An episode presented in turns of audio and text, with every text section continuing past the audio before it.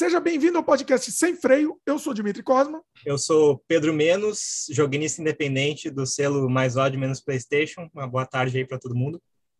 Hoje eu trouxe o Pedro aqui. Ele faz games subversivos independentes. O ITO dele é o Mais Ódio Menos PlayStation, que cutucam a ferida de forma inventiva e explorando uma mídia que às vezes careta demais. O menos PlayStation é o game anti-game, né? Seria isso, Pedro? É, dá para dizer, dá para dizer que sim. Pelo menos o, o game anti-gamer, com certeza. É, é um game com uma estética punk, né? quase dadaísta, né? Assim, subverte as nossas expectativas. A gente vai conversar hoje sobre desenvolvimento de games, como que a gente pode quebrar as barreiras, provocar e usar a mídia a nosso favor inclusive. Vai ser um papo imperdível, tanto para quem gosta de games, quanto para quem odeia os games. Bom, Pedro, deixa eu só dar os recados aqui no começo do programa, aí depois a gente solta o papo sem freio aqui. Aproveita logo no começo, já dá o like para gente. Se ainda não é inscrito, se inscreve, clica no sininho de notificação, aquela coisa toda, para o algoritmo do YouTube entender que você gosta do nosso conteúdo, né? E principalmente ajuda a gente divulgando o programa. Você gosta do conteúdo que a gente faz, divulga o programa aí para chegar no maior número de pessoas possíveis. A gente está disponível também, além do em vídeo no, no youtube.com.br Dimitri Cosmo, também estamos no Spotify, Apple, Google, Amazon, estamos disponíveis em áudio né, nessas plataformas.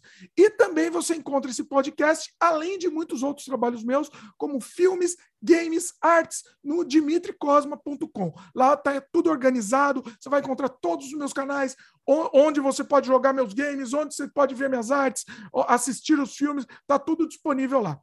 Falando em filme, se você quiser, se você gosta do conteúdo que a gente faz e quiser colaborar aqui, por menos de um cafezinho por mês, você pode se tornar membro aqui do canal do YouTube e você vai ter acesso imediato à, à minha biblioteca de filmes.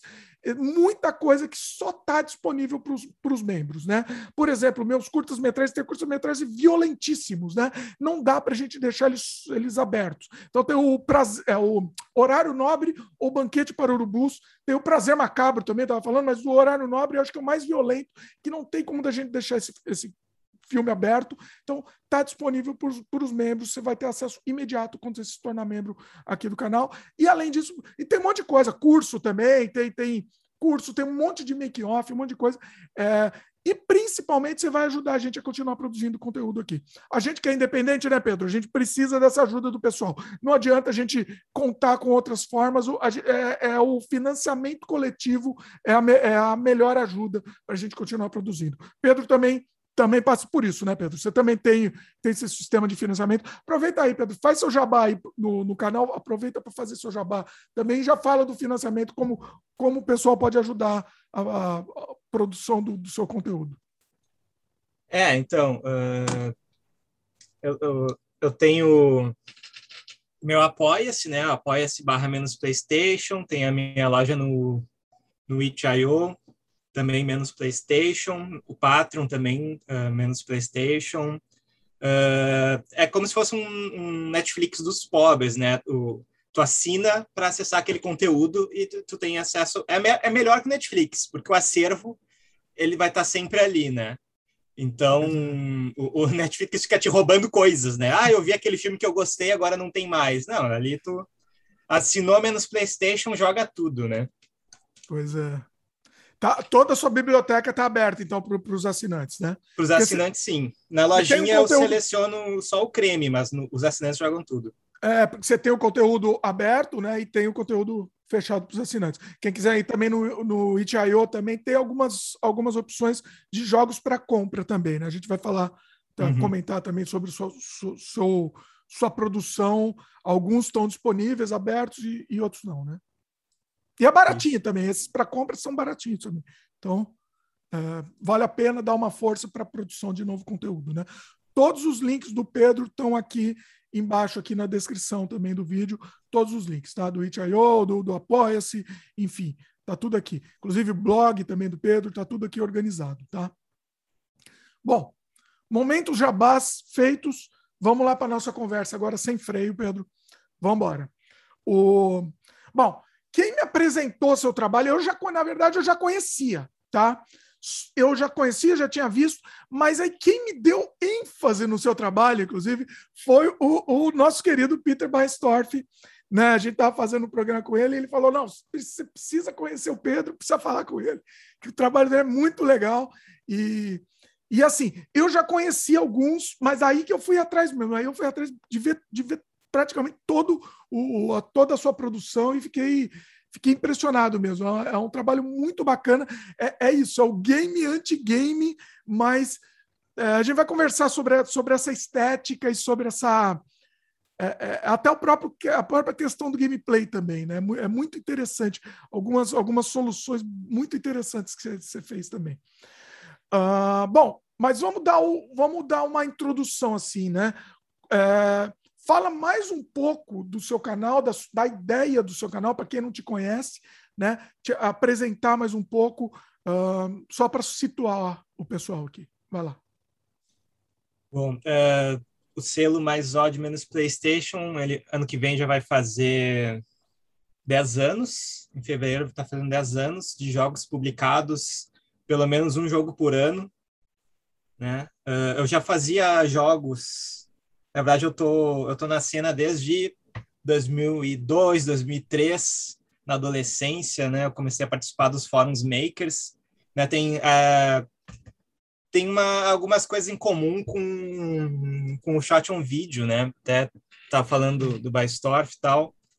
Uh, essa cena maker, quando chegaram aqueles softwares montadores, né? Os makers, como, por exemplo, o Game Maker, o RPG Maker, o The Games Factory, né? Uh, todas essas ferramentas foram tiveram um papel mais ou menos parecido ali com o VHS, né? De democratizar essa produção de jogos. E aí foi aí que eu comecei, né? Só que o, o videogame ele tem um problema que ele é, ele é muito insular, ele é muito fechado em si mesmo, né? O videogame ele não tem, tu vai, tu vai conversar, por exemplo, com alguém que faz videogame há anos e tal, que está no independente há anos, às vezes o cara não sabe o que é um fanzine, o que é um zine. Eu nunca ouvi falar, saca? Ele, ele ouviu falar em revistas de games, por exemplo, sei lá, uma ação games, né? Uma, uma, uma, uma Nintendo Power, mas aí ele nunca ouviu falar num zine, né? Acho que tem ele a não pensa Ele não pensa nessa possibilidade de ser totalmente independente, né? Assim. É isso? É, é, é, um independente que ele não é assim uh, underground, ele não é um independente por princípio, por, por assim, uh, por estar tá investido na criação de uma outra solidariedade que, que, que tem uh, críticas ao mainstream, que é, que é diferente do mainstream, não por falha, mas por, por uma positividade, né? Eu quero ser diferente do mainstream, uma afirmação de diferença, né?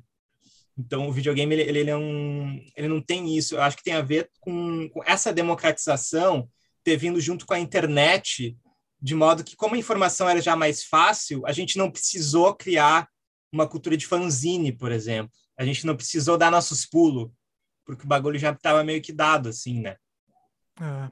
Eu vou te falar a verdade, eu sou, eu sou mais velho, eu acho que provavelmente sou mais velho que você. Eu comecei a desenvolver games muito antes da internet. Então era uma, era, era uma coisa assim, não existia possibilidade nenhuma. Era, era isso. É, é, é, nem underground dava para ser chamado nisso, né? Só você ter uma ideia, eu comecei a desenvolver em 93, mais ou menos. Não existia nem ferramenta para desenvolver game. É, então, assim, os primeiros games que eu fiz foi, sei lá, em QBasic, QBasic foi um adventure de texto. Aí depois eu comecei a desenvolver em, e pesquisar soluções e tal. Comecei a desenvolver em Visual Basic que é uma coisa assim, que absolutamente ele serve para fazer qualquer coisa menos game. Então, assim, então, os primeiros games que eu fiz foram nisso, né? Depois até apareceram algumas ferramentas, tipo Game Maker, era um Game Maker antigo, não esse novo, era um outro, com o mesmo nome, mas era um antigo. Assim, eu fiz algumas, algumas experiências também, uh, mas eu só consegui mesmo é, achar pelo menos a ferramenta ideal na época para mim com o Director, né? Você não chegou a pegar, pegar Director, né? Você não chegou a mexer nele. Não. Qual, não. Foi, qual foi a ferramenta que você começou? Qual, quais, quais linguagens você começou? Eu nunca trabalhei com linguagem, eu entrei direto nos makers, né? Ah. Uh, eu já cheguei assim na, na, na, época em que o, o computador ele já estava mais democratizado, galera tinha o Windows 95, Windows 98, saca? Eu não cheguei a pegar MSX, uh, TK90X, até tem um TK90X aqui, mas ele é... Hum, Antiguidade. Comprei, Mostra comprei mais no meio de... da tela, mostra mais, Com, mais no meio. Comprei depois de velho, né? Olha aí. Eu tinha comprei o TK85, mas eu, eu usava essa, é. aquela desgraça. Eu comprei para jogar agora e também para testar jogos de colegas e tal. Tem gente fazendo homebrew hoje em dia, então tem, tem uma cena bem forte homebrew hoje também. Então, eu, eu vi um. um eu, a gente vai, vai falar dos seus jogos em detalhes tal. Eu eu estava testando um, um, umas ROMs que você fez para o Mega Drive. Eu fiquei, eu fiquei impressionado, principalmente o, o como é que chama? O, uh, Teletugs? Teletugs. É, é um negócio assim, é, é, é, genial. Genial. A gente vai falar em detalhes daqui a pouco também. Ah, inclusive, deixa eu fazer um, um jabá aqui. A gente está fazendo um monte de jabá, fez um monte. No meu canal de games, Cosma Games, vai ter uh, os gameplays dos jogos do Pedro vão estar tá lá, tá? Eu, eu já gravei, inclusive, antes para a gente para me preparar aqui para esse programa. Então já gravei e eu vou começar a soltar lá. Já deve ter alguns no ar provavelmente, mas vou começar a soltar alguns gameplays lá também. Bem assim, é, é muito legal, é muito legal. Uh, aí o que eu tava eu fiquei impressionado com isso daí, que você fez um, um não é um, o Teletugs não é um home hack, né? Ele ele é, é criado mesmo, é um jogo criado 100% do zero, é isso? Sim, na verdade o, o Teletank Mega Drive é um porte do PC, né? O ah. jogo original eu, eu fiz para PC, em ClickTeam, e daí o meu parceiro, que é o Laudelino Nemesis, ele que programa em C e tem um dev kit de Mega Drive, aí ele fez o porte para Mega Drive, né? Olha. Então é, é uma versão do Laudelino, assim, a, a, o jogo de Mega. Ele tem algumas diferenças, basicamente o mesmo jogo, mas mas tem algumas diferenças uh, por causa da limitação e tal, né? Mas é, é bem fiel, assim, considerando as dificuldades de fazer um, um porte arcade, né? Ah, tá. Então, para entender, a, a versão que está aberta é a, do, é a do Mega Drive e a versão do PC ela, ela tem, aquele, tem aquele precinho baratinho, mas tá, tem um, pre, um preço no itch.io, é isso? Os dois, é, os dois estão na loja, mas o Mega Drive, a versão de Mega, tá pague o quanto quiser, assim. Tu pode levar de graça, né? Sim, paga quanto é porque, quiser. É. Por que isso? Porque o bagulho começou a ser pirateado as, as ganhas, assim, né? Então, a gente perdeu um pouco o controle da coisa, e aí a pessoa, tá, então vamos abrir, né? E aí a gente pede para a galera compartilhar sempre o, o link da loja para fortalecer, né? Porque enfim, a gente não é contra a pirataria, a pirataria é uma maneira de democratizar o acesso, né? Então, a gente só quer que as pessoas divulguem o trabalho, né, a, os nossos links, para que também quem puder adquirir por um valor para apoiar, que faça isso, né? É, eu fiz isso, eu fiz isso com o meu jogo Surrealidade. É, eu também fiz isso. Eu deixei ele, eu deixei ele aberto. É, quem quiser baixar de graça, quem quiser colaborar, ajudar, dá uma contribuição de quanto quiser também no, no, no Itch.io. Então, eu acho que esse é o caminho mesmo. Eu acho que esse é o caminho. Uh, e muita gente colabora, né? Isso que é legal. Assim, eu gosto. Eu, é, é, é interessante porque a pessoa valoriza o, o, seu trabalho, né? Sente, sente o seu trabalho valorizado. Isso é bacana. Sim. O, o, assim, vamos falar, daqui, daqui a pouco a gente fala do Teletext, porque eu achei, olha, eu fiquei, fiquei impressionado, achei genial. Bom, vamos voltar historicamente. Qual que qual ferramentas quando você começou que você tava você começou a mexer em quê e hoje você mexe em quê? Eu basicamente só, só mexi com a mesma ferramenta, assim. Eu comecei a usar o The Games Factory da da ClickTeam. Uh, depois eu mudei para Multimedia Fusion, aí agora eu uso o ClickTeam Fusion, mas é, eu sempre trabalhei com a linha ClickTeam. Uh, teve uma época que eu fiz jogos online, para rodar no navegador em HTML5, daí eu usei Construct 2, que é bem parecido, é praticamente o mesmo software, né?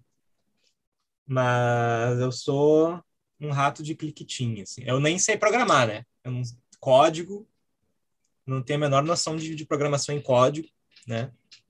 Eu só trabalho com software mesmo, fora os outros os softwares de audiovisual, porque eu uso o Paint até hoje, né, o, o Fruit Loops para fazer a trilha sonora e outros, né? É, o, o, o, Click Team Fusion eu cheguei a mexer um pouco nele, fiz umas, umas experiências nele e tal. Uh, é bem, ele é bem mais intuitivo mesmo, né? Ele não tem programação nenhuma, né? Basicamente. É mais com é. Arrastar tal. Uh, mas eu acabei, é, eu tô, ultimamente, eu tô começando a mexer no, no Unity, tá? E, e eu tava com medo, eu tava com receio. Falei, pô, já tô, já tô velho, não vou aprender mais nada, não vou aprender mais agora. E, e olha, eu me surpreendi, viu? Eu me surpreendi. Talvez uh, você nunca tentou, você nunca chegou a mexer nele.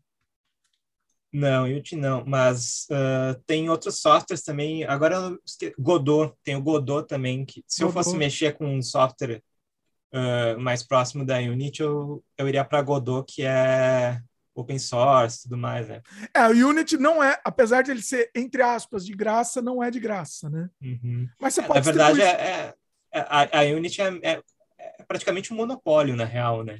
Porque eles, enfim, eles se infiltraram no, em todos os cursos de jogos digitais do mundo, é aquela coisa assim, se tu não usa a Unity, tu tá fora do mercado de trabalho, tu tá fora da indústria de games, né? É. Daí já não curte por assim, isso. Então, assim, ou seja, você não, não gosta do Unity, mas por princípios, talvez, é isso? É, é a funcionalidade eu não conheço, porque eu nunca mexi com programa, né? Mas eu sei que tem alternativas similares em, em open source. É, o que acontece com. É que assim, o ClickTeam não é open source, né? O... Eu, sim, eu sei que não, mas como ele é muito fácil, aí eu acabo optando pela facilidade, não pelo princípio, né? o, o, princípio é, é dependendo da, da, da, dificuldade da coisa. Não é. dá. O importante é viabilizar a coisa, né? O Unity, hum. o interessante, sim, ele, ele não é de graça 100%, mas você pode distribuir seu jogo totalmente de graça e, e, aberto, só vai ter o logo da Unity no, no, no começo lá. E se, e se você vender X milhões, que eu não lembro quanto que é, X mil, 100 mil, né? O mínimo. Você vender 100, a partir de 100 mil dólares, você paga uma comissão para eles. É basicamente isso, não é isso? Não faço a menor ideia. Tem outros planos. Eu acho que tem outros planos, mas é, é, acho que um dos principais. É, acho que é mais de 100 mil dólares, não, não lembro. Aí você começa a pagar uma comissão proporcional. Então, assim, o dia que eu vender 100 mil dólares, eu pagaria, olha, eu pago feliz. é, então, assim, não teria esse problema, de jeito é. nenhum. É, bom, mas de qualquer forma, assim, o, o, o, o engine é isso, eu acho que é isso que você está falando. Né? O que importa do engine é, é, é, se você sabe, você sabe se expressar com aquele engine, é, é, é o melhor, né? Sim. É isso? Você diria isso? Sim. Sim, se alguém meter um, um, um clickteam piratão open source bem parecido, eu ah, na hora eu troco. Mas por enquanto ainda não a encontrei, né? Então, tem um no, no Steam que é de graça, não tem? É, eu não lembro qual é o nome dele. É. Ele está disponível no Steam. É o Godot é não? O Godot ele é mais próximo da Unity. Qual que é aquele que tá. Tem, assim, tem o que. Não, não é só no Steam, ele está disponível em várias plataformas, mas eu sei que tem até no Steam. Eu, eu, eu ia começar a mexer nele e acabei não mexendo, eu não lembro agora do nome. Deixa eu lembrar aqui. Bom, depois, depois a gente vê. Mas é um que tá, é totalmente de graça. Pelo que eu sei, é totalmente de graça. Uhum. Uh, enfim, o ideal é você não ficar trocando de plataforma, né? Você escolhe uma e vai nela. Que que é, também, também tem, tem tem alguns detalhes assim de por que, que eu não fui para Unity, por exemplo. Tipo, uh, além de já estar tá familiarizado com a ClickTeam, quando eu vou montar coletâneas, aí eu quero ter tudo no mesmo software para ficar mais fácil de lidar, né? Ah, tá certo. Daí eu, eu, eu coloco tudo no, no, no, mesmo programa, assim, todos os jogos. Como já são jogos curtos, eu consigo já tem um monte de material programa, já pronto. É, entendi. E eu faço as montagens uh, de um jeito bem simples, assim, né? Quando eu vou sair com os, os, meus gabinetes de flipper, por exemplo, eu já, eu já tenho tudo prontinho ali, eu só monto a coletânea, né? Não tem que quebrar a cabeça com incompatibilidade de um para o outro, né? É, é, faz sentido.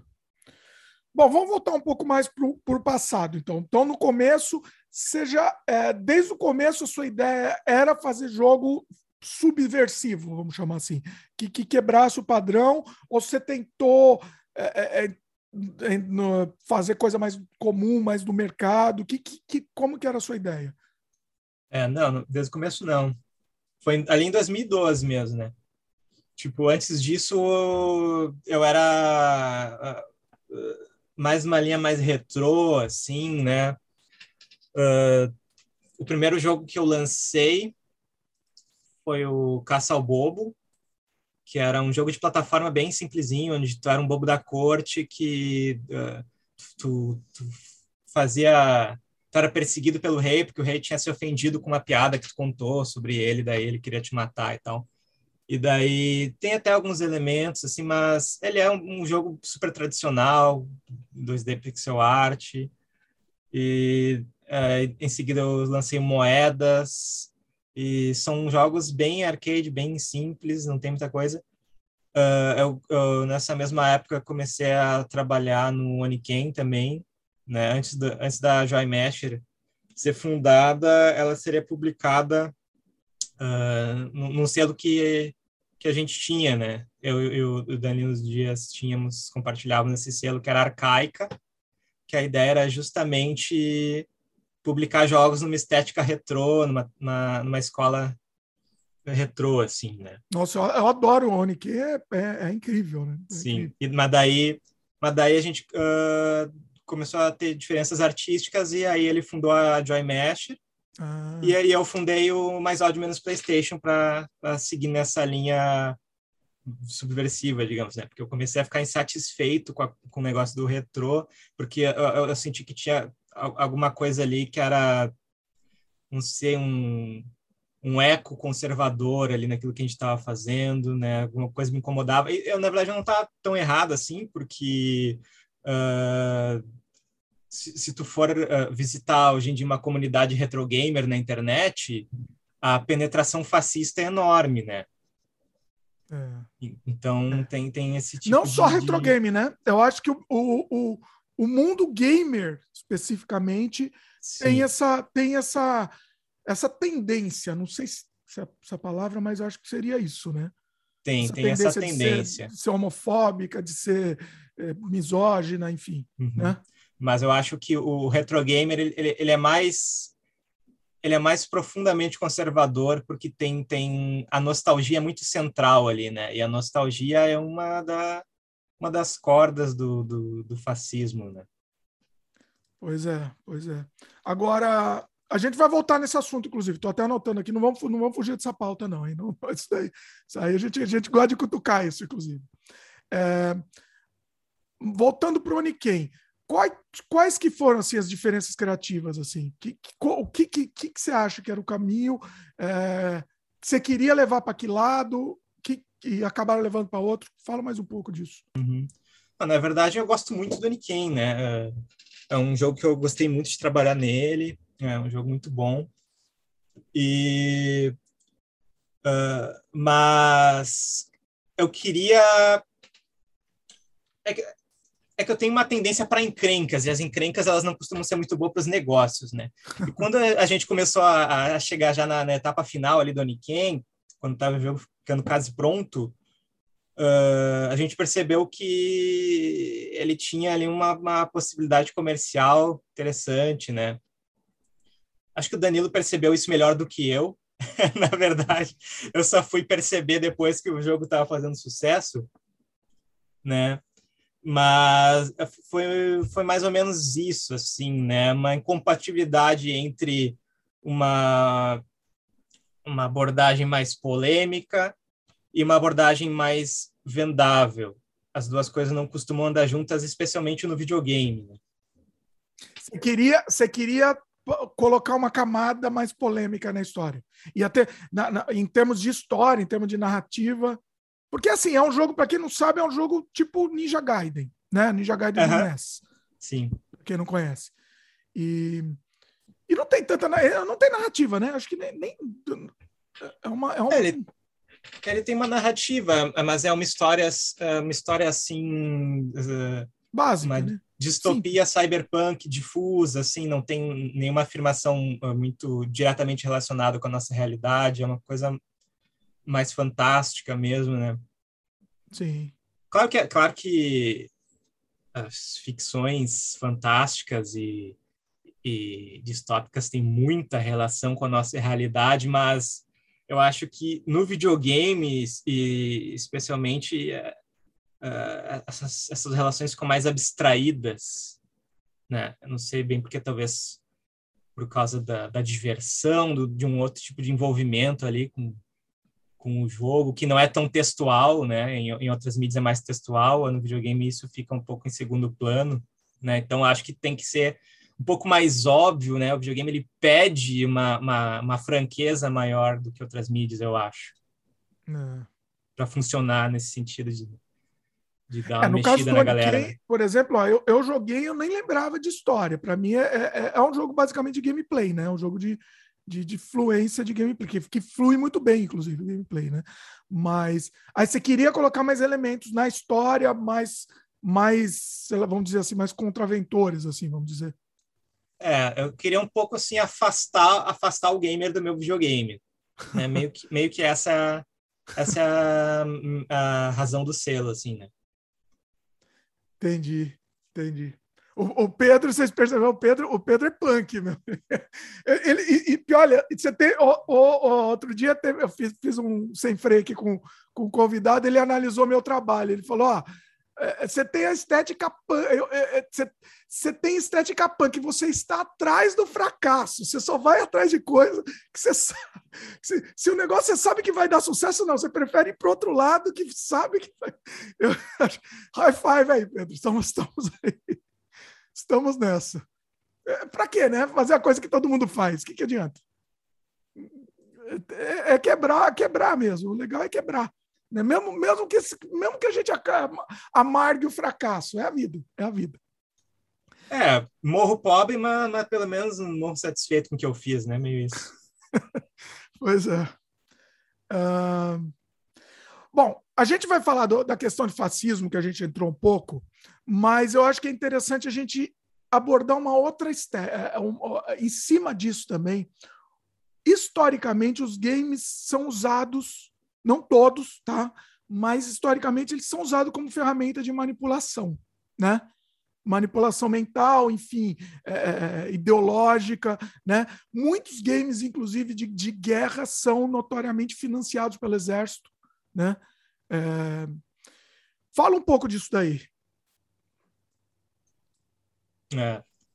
O videogame ele, ele tem uh, muitos pontos de contato com, com, um tipo de, de psicologia positiva, né, que, que, que, quer nos conformar a um tipo de realidade que é a realidade capitalista, que é de estar sempre produtivo, né, sempre produtivo, não, não produtivo para si, mas produtivo para uma continuidade de, de acumulação de capital para alguém que não é tu, que não tu não vai uh, tu não vai usufruir na tua vida, mas alguém vai, e daí tu, tu tem que ser uma pessoa produtiva, bem bem conformada, bem, funcional, eficiente, né? Tem, tem aquele tem aquilo que a gente fala normalmente de que é, é saudável estar doente numa sociedade doente, né? Então é mais ou menos é mais ou menos isso, né? A psicologia produtiva ela ela observa aqueles teus sintomas né, de, de, não conformidade, de estar sofrendo com a realidade capitalista e pensar, tá, a gente tem que acabar com esse sintoma, vamos eliminar esse sintoma e vamos artificialmente compensar é, esse sofrimento com algum reforço positivo imediatista, né?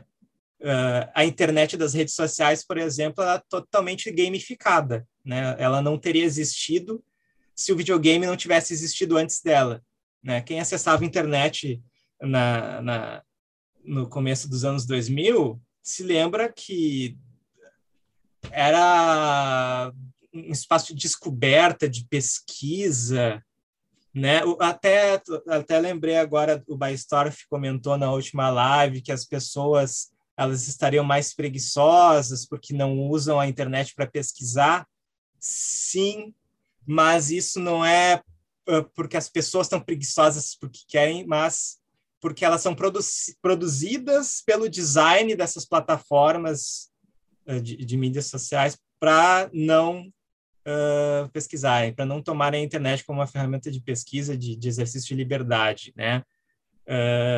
de produção a... até também, né? Produção, né? O usuário do, o usuário do celular, por exemplo, uh, ele é mais um consumidor do que um pesquisador ou produtor, né? O usuário de computador tem muito mais possibilidades além do consumo, né? E aí as, a, essa, a, a, as, a internet que a gente tem hoje, ela, ela te, te ela compensa o teu sofrimento com likes, né? Com compartilhamentos, com vários pequenos gatilhos positivos que te deixam com disposição para continuar ali consumindo, consumindo e produzindo uh, meme, produzindo, né, uh, tweets, postagens e tal, para alimentar essa máquina conformista que é a, internet 2.0, né, que agora vai piorar, agora vai para o metaverso, vai ficar beleza, né? Vai virar Matrix o bagulho. Agora segura, né? Pois é. E, e voltando à questão dos games, os games, muitos sempre fizeram isso, né? A questão da, da única, a única, única voz que você tem no game, muitos deles é só atirar e matar, né? Basicamente, não tem um outro discurso por trás, não tem uma, uma, não que a gente seja contra, tá? Assim, a gente joga. Eu não sei, você joga? Como é que, que, que como é que é? Você, você é menos PlayStation, mas você, você joga também? Ó, essa, essa é uma boa pergunta que, que, que, que, você, que, que você consome normalmente de, em termos de jogo? Eu jogo, mas eu jogo muito pouco, assim. Eu jogo. Eu gosto de jogar com meus amigos, saca? Quando eu tô sozinho, eu jogo muito pouco videogame. Eu jogava mais quando era mais jovem, quando era adolescente e tal. Uh, mas hoje em dia é, é raro.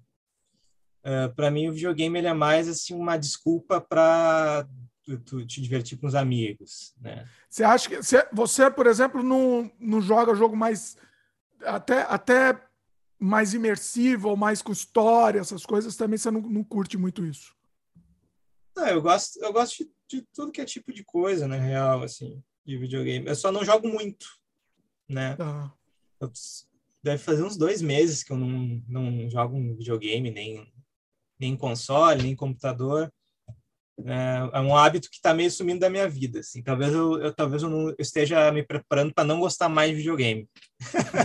mas, mas, mas eu gosto muito de jogo arcade, de, de, de jogo violento. Eu faço uh, jogos violentos também. Eu acho que o problema não é uh, uh, o, o, lance do, do, do, videogame ser fascista, não é. O problema não é, não é, não é a violência mas é um, um conformismo consumista que está impregnado no videogame. Tipo, para mim tem, teve uma chave que virou que é muito importante, que é a substituição dos fliperamas, das locadoras, desses espaços de fruição coletiva do videogame para consumo privado individual da pessoa ali na sua casa ou com seu celular, né? A tela cada vez mais individual também, né? Da TV para o celular, né? É cada vez cada um com o seu videogame e claro tem videogame online, mas esse esse online ele, na verdade ele, ele simula uma presença, não é a mesma coisa, né? É diferente. A distância do online é uma distância que impede o soco na cara, por exemplo, né? Por que, que tem, por que, que tem tanto tanto gamer misógino, tanto gamer racista? É que não vai tomar soco na cara, então ele fica folgado ali mesmo na internet, né? Agora, quando, quando você se refere a, a fascismo, então você está dizendo mais do jogador, porque eu, eu imaginava que você também tinha um discurso assim, no, no, no sentido do fascismo, de assim, o, o, jogo, o Call of Duty, por exemplo, é um, é um jogo fascista. Né? Uhum. É um jogo que glorifica o exército, glorifica você ir para a guerra matar todo mundo. Né? Basicamente isso. Né? É, eu achei que isso também tinha a ver com, com o seu discurso. O que, que, que, você diz? Tem, tem, a ver também isso? Ou você tem mais a, ou tá mais a ver com o jogador em si do que com o, o produtor? Que, qual é a sua opinião? Tem a ver, mas tipo pode rolar também, por exemplo, se pensar no Counter Strike, né? O que, que era o Counter-Strike? Counter-Strike era terroristas uh, e contra-terroristas se combatendo, mas uma coisa totalmente despolitizada, né? Sim. Por que terroristas? Quem são esses terroristas? O que, que estão fazendo? Quem são os contra-terroristas? Né? Uma coisa solta no ar. Você não sabe exatamente. Né? Você tem que matar. O seu objetivo é matar. É. Sim, então acaba sendo uma, uma violência meio separada de, de, uma reflexão. Então, eu acho que o problema maior está mais nos modos como a gente joga e na cultura em volta do videogame do que do que propriamente nos jogos em si, saca? Até porque os jogos eles podem ser modificados, podem ser alterados. Tem, por exemplo, eu estava vendo esses dias um mod do Doom é, que chama Thatcher's Tech Base. É um Doom em que eles trocaram o, o, o diabão, aquele demônio, o último chefe, pela Margaret Thatcher. Né? Então, então existem, existem maneiras de tu pegar um jogo violento, meio apolítico, assim, e, e dar um conteúdo político muito interessante, né? Basicamente, assim, é, a, a, sua ideia é ter mais política nos, nos jogos, né? A, a, ideia, a ideia é essa. O foco seria isso. Você não pensa em fazer um, um, um jogo sobre, sobre o, o, mito, não? Não pensa em fazer alguma coisa em cima disso aí, não? Eu já fiz, tem o Azar. Pô, eu não o conheço azar, esse. O último chefe do Azar é o Bozo. Olha aí! Tu até dá um, tu dá um fatality nele, bem legal. Peraí, qual? Peraí, deixa eu achar aqui. Ele tá no seu, tá no seu itch.io? Se, ele tem, tem uns vídeos dele no, no meu Instagram, no meu Twitter. Se tu botar no Twitter a hashtag azarjoguinho, dá para achar uns GIFs animados dele. Olha aí. Ele é um jogo de tiro uh, uh, top-down. Tipo. Uh, Total Carnage. Az, tipo, azar mesmo, azar de, de. Azar de azarado. Azarado. Olha só, eu vou, vou deixar no post aqui. Tudo que a gente está falando aqui, eu vou, tô deixando no post. Olha aí, já, já achei. Olha só, preciso jogar, preciso jogar. Olha que genial. Tô vendo aqui. Vou deixar no post aqui pro pessoal também, pro pessoal achar. Tem o, o, Jornal Nacional também nesse jogo, tentando o Jornal Nacional. Olha aí.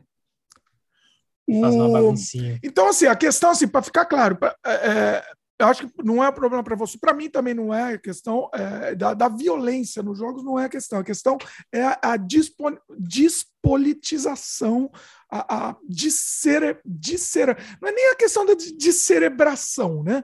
Mas é, é mais a despolitização, você acha o problema? É, eu acho que sim, é a despolitização da violência ou do, do carinho. Tu faz, se fizer um jogo carinhoso que for despolitizado também é idiota, né? Tipo, ah, um jogo de dar um beijo no Hitler. Porra, não é, também não é por aí, né? Pois é. Uh, tipo, tem, tem, tem coisas que. Tem casos e casos, né? A violência ela pode ser uma violência política, uma violência libertadora, uma violência revolucionária ela pode ser uma violência reacionária, uma violência opressora, né? Então. É. Você conhece, você chegou a jogar o, o Wolfenstein, o novo? O novo, não. É, especificamente o segundo, tem uma cena lá genial que ele encontra. Porque a história do Wolfenstein, para quem não sabe, é assim: o, o nazismo ganhou a guerra, né? Uhum. E aí tá num futuro, um passado meio futurístico, distópico, assim, nos anos 60, mais ou menos, 70, sei lá, e o nazismo ganhou a guerra. Então, assim, tem uma cena genial, depois você procura, que é o Hitler velho, né?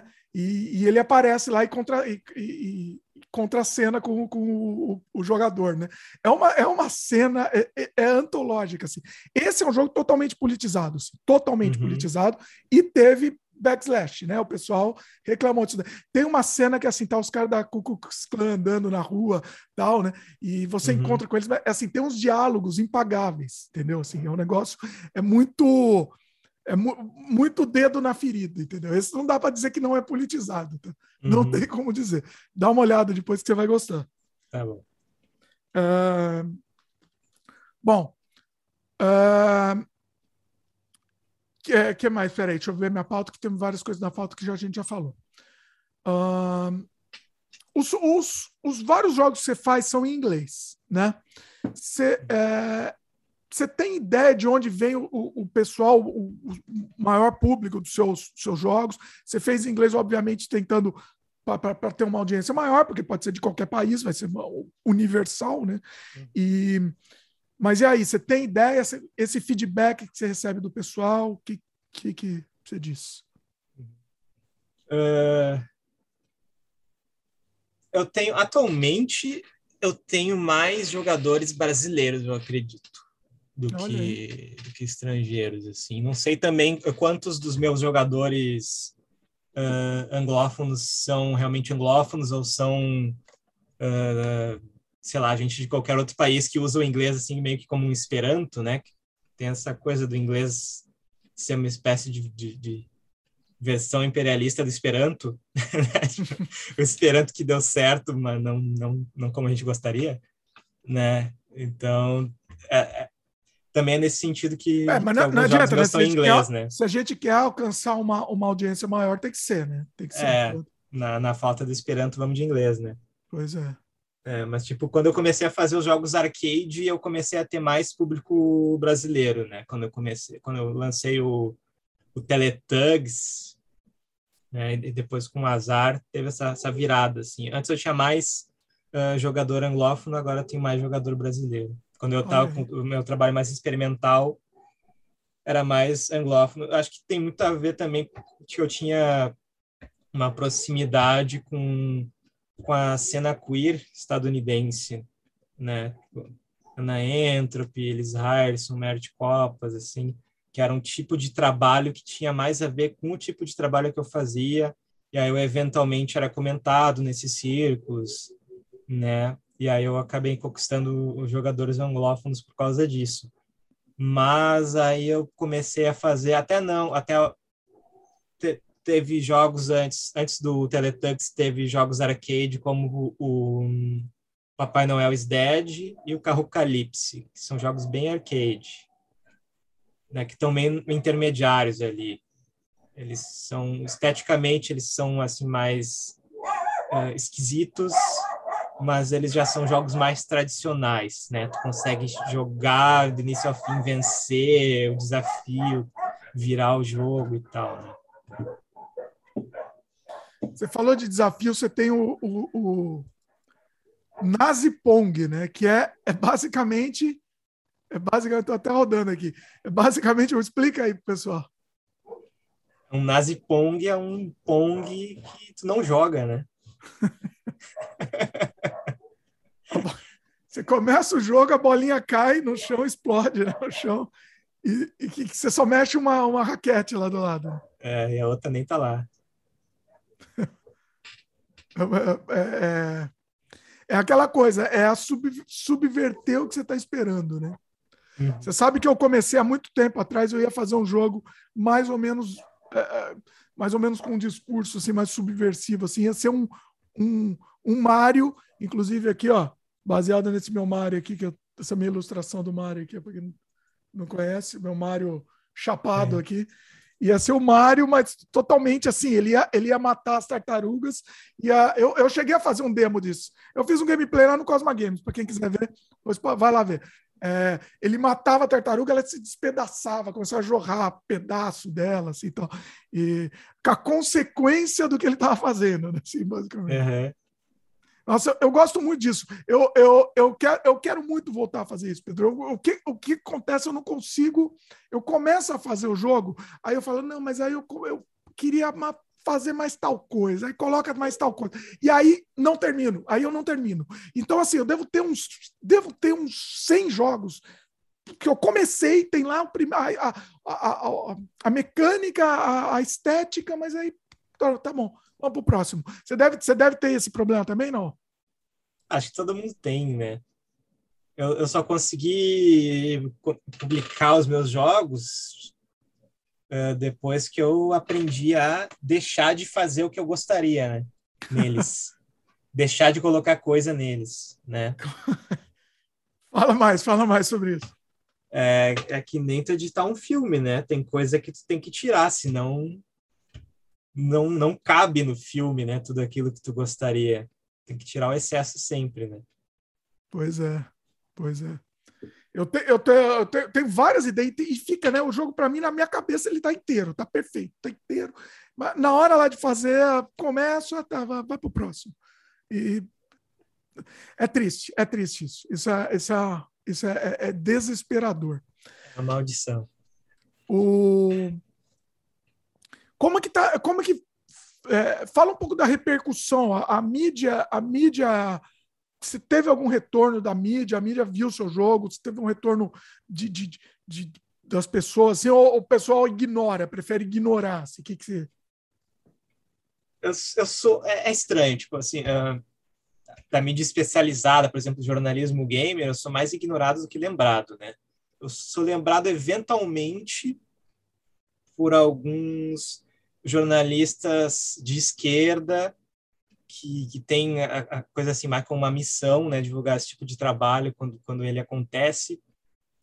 Tem, por exemplo, o, o, o André Alcântara, que é um jornalista de games muito bom, que, que já falou sobre o meu trabalho. Ele está sempre falando sobre videogame profundo, né, uh, videogame feito assim fora do, do, do, do, do polo paulista, né, que acaba concentrando as atenções da mídia. Tem o, o o Henrique Anteiro, que hoje em dia ele, ele trabalha no Nautilus, que é um canal uh, sobre de vídeo ensaios, vídeo ensaios e, e streaming de games. Ele tem um ele tem um texto sobre os meus jogos que é muito bom, que chama Empalando Mario, Revertendo Sonic. Que aí ele, ele pega mais aquela minha etapa inicial do, do, dos meus jogos e fala também um pouco do, do, do, trabalho com os meus alunos e tal. Devia fazer um. Ele tinha, tinha que fazer um ensaio lá no Nautilus, né? lá no, no canal mesmo, mostrando os seus jogos. Não é, sei se, eu não sei se aí não... já pisa num terreno um pouco mais. eu acho que daí já, já posso trazer problemas, talvez, porque é, um, é, porque é, um, é uma equipe assim uh, bem bem múltipla assim, né? Então não sei quanto não também não atrapalha o lado dele. Ó, já um parênteses aqui, ó, no meu canal Cosma Games lá não tem não tem medo de tocar na ferida não. Tô mostrando todos os seus jogos lá, e tá tá tá, tá lá. Tem, não tem problema não, que, que é, é assim que funciona. Mas é um, é um problema, mas é um problema comum do, do videogame, assim, da cobertura jornalística de games também, porque rola uma dependência com um público que é muito conservador, né, que, tem, tem medo de, desse tipo de coisa, é. é. que, é muito, que é muito apegado a seus hábitos de consumo, né, é, é engraçado, assim, porque, tipo, o gamer, uh, o, o gamer mais roots, o true, é aquele que só joga o mainstream, é o contrário da música, é o contrário do cinema, né? Tu vai falar com o cara da música, ah, eu sou truzeira, sou eu curto música extrema. Se tu falar ai Metallica, o cara vai rir da tua cara. Não. Ele vai vir com um monte de, de banda lá do, do, do interior do, do cu do mundistão, saca? Agora, se tu é gamer, ai, o legal é tu gostar de jogar Mario, sei lá, tu gostar de jogar Call of Duty, né? Então, o, o, o pior, é o mainstream. É, é, faz sentido isso, mas o pior é que muitos deles só jogam um jogo. É um jogo só e ele se, se diz gamer, né? É, é louco isso. Isso para mim é uma coisa assim, eu não consigo entender. Não só, não só se diz gamer, como agora é gamer profissional, De né? carteira. Quanto mais, quanto mais profissional tu é, menos jogos tu joga, porque tu vai se tornar um atleta de esportes e dedicado a um jogo né? E na verdade isso aí é o que? É monopólio, simplesmente monopólio. Exatamente. E esportes para mim, olha, você me desculpa, eu amo o game. Eu não consigo entender esse negócio de esportes, eu não consigo. Não, não para mim não, não, não engulo. E não sei o que, que você acha disso. Eu também não. Para mim é, é monopólio, é, é tu te confinar num, uma marca que de, deixou de ser um, um, universo ficcional, se transformando numa marca, né? Tem, tem até uma prática agora que é eles vendem skins de personagens. Tu tem um jogo que é vazio de conteúdo e tu compra bonequinhos. Ah, eu quero jogar com o Bart Simpson, eu quero jogar com o Shrek. Aí tu compra a skin e joga aquilo ali, é uma coisa que não diz nada, é só, só serve para manter a marca relevante, manter a marca comentada, associar essa marca com outras marcas de entretenimento e nunca e nunca cair do, do, dos mais jogados, né? É. Isso, isso não é tem mais é, é, é, uma é mudança, uma é uma atualização, é uma atualização do, do videogame mainstream que é, tu não precisa mais uh, produzir jogos novos para te manter atual. Tu só precisa uh, criar mecanismos que mantenham as pessoas viciadas no mesmo jogo para sempre. Para sempre, exatamente. É. O, uma coisa assim, esse lance do esportes, é, houve até um, tá tendo, não sei se está tendo, um, uma conversa para tentar colocar o esportes como um esporte olímpico. Pelo amor de Zeus, né? Assim, é, é, é assim, então, a gente, então a gente tem que primeiro colocar as marcas de esportes, os jogos de esportes em domínio público. Exatamente. exatamente. É o mínimo, né? Então não pertence a ninguém, então vamos fazer direito, né? Colocar o meu produto, o meu produto vai ser o esporte olímpico, todo mundo não. tem que colocar o meu produto só. Isso, não é, existe é, isso. Não existe. Isso é um negócio. É, é, é, é ridículo. É ridículo. Agora, você estava falando, né, de desafio tal, que você joga com o pessoal tal. Eu, por exemplo, eu, eu nunca na minha vida, eu não sou uma pessoa competitiva, tá? Uhum. Então, assim, eu nunca na minha vida eu joguei pelo desafio.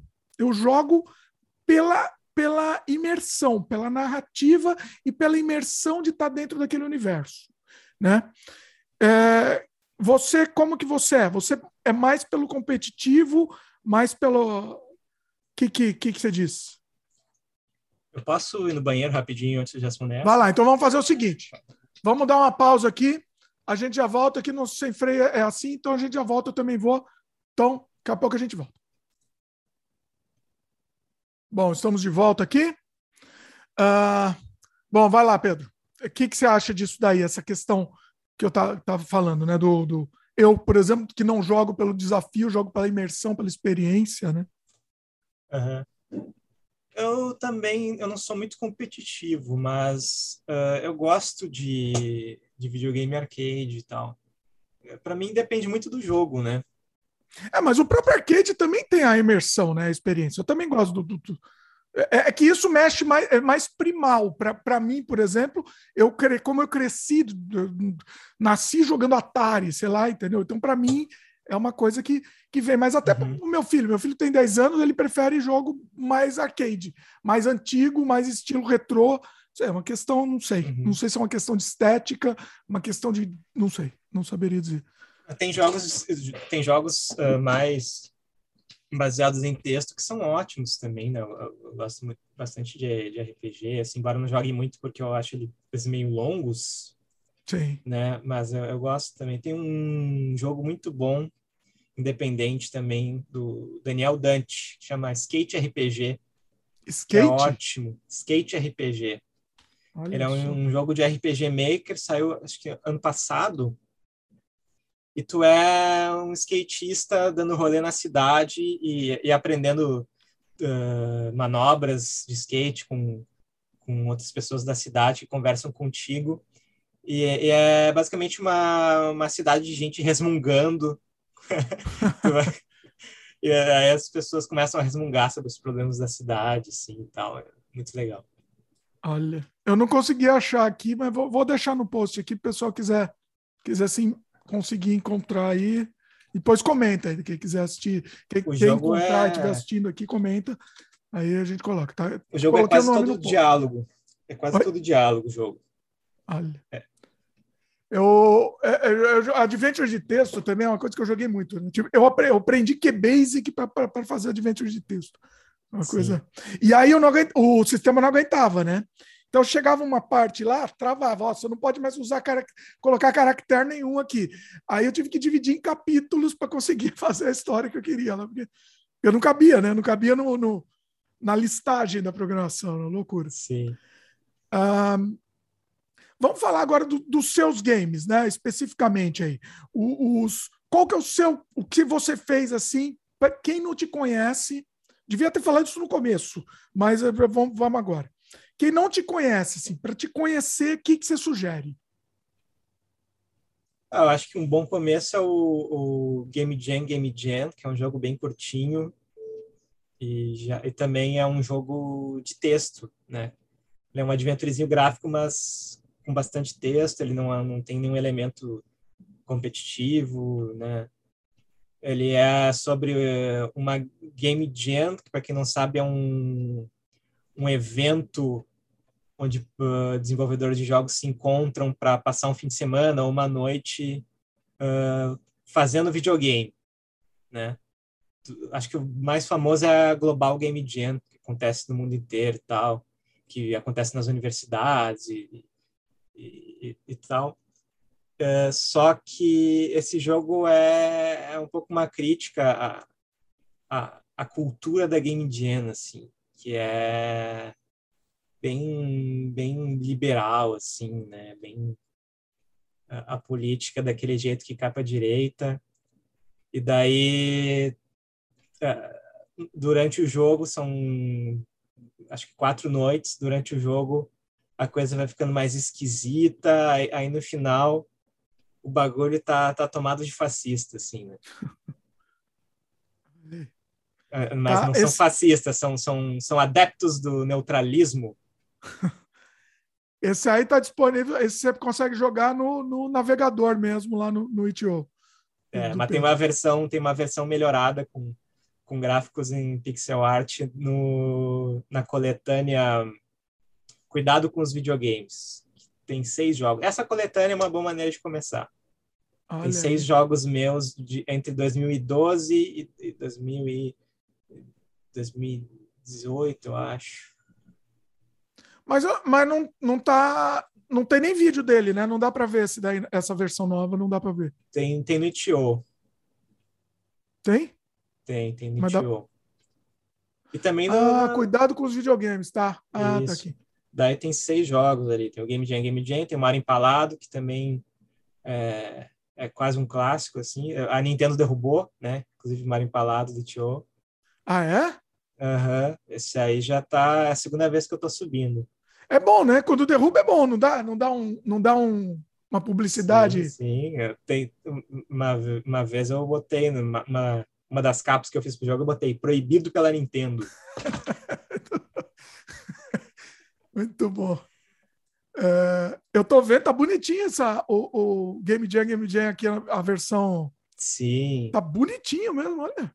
Pixel art linda. A outra, a outra eu fiz em Bitsy, né? Esse eu até esqueci de falar. Esse é um software que eu cheguei a usar bastante também, que é o Bitsy, que é um maker online. Tu faz no navegador e ele roda no navegador. Ele te dá um link, assim, né?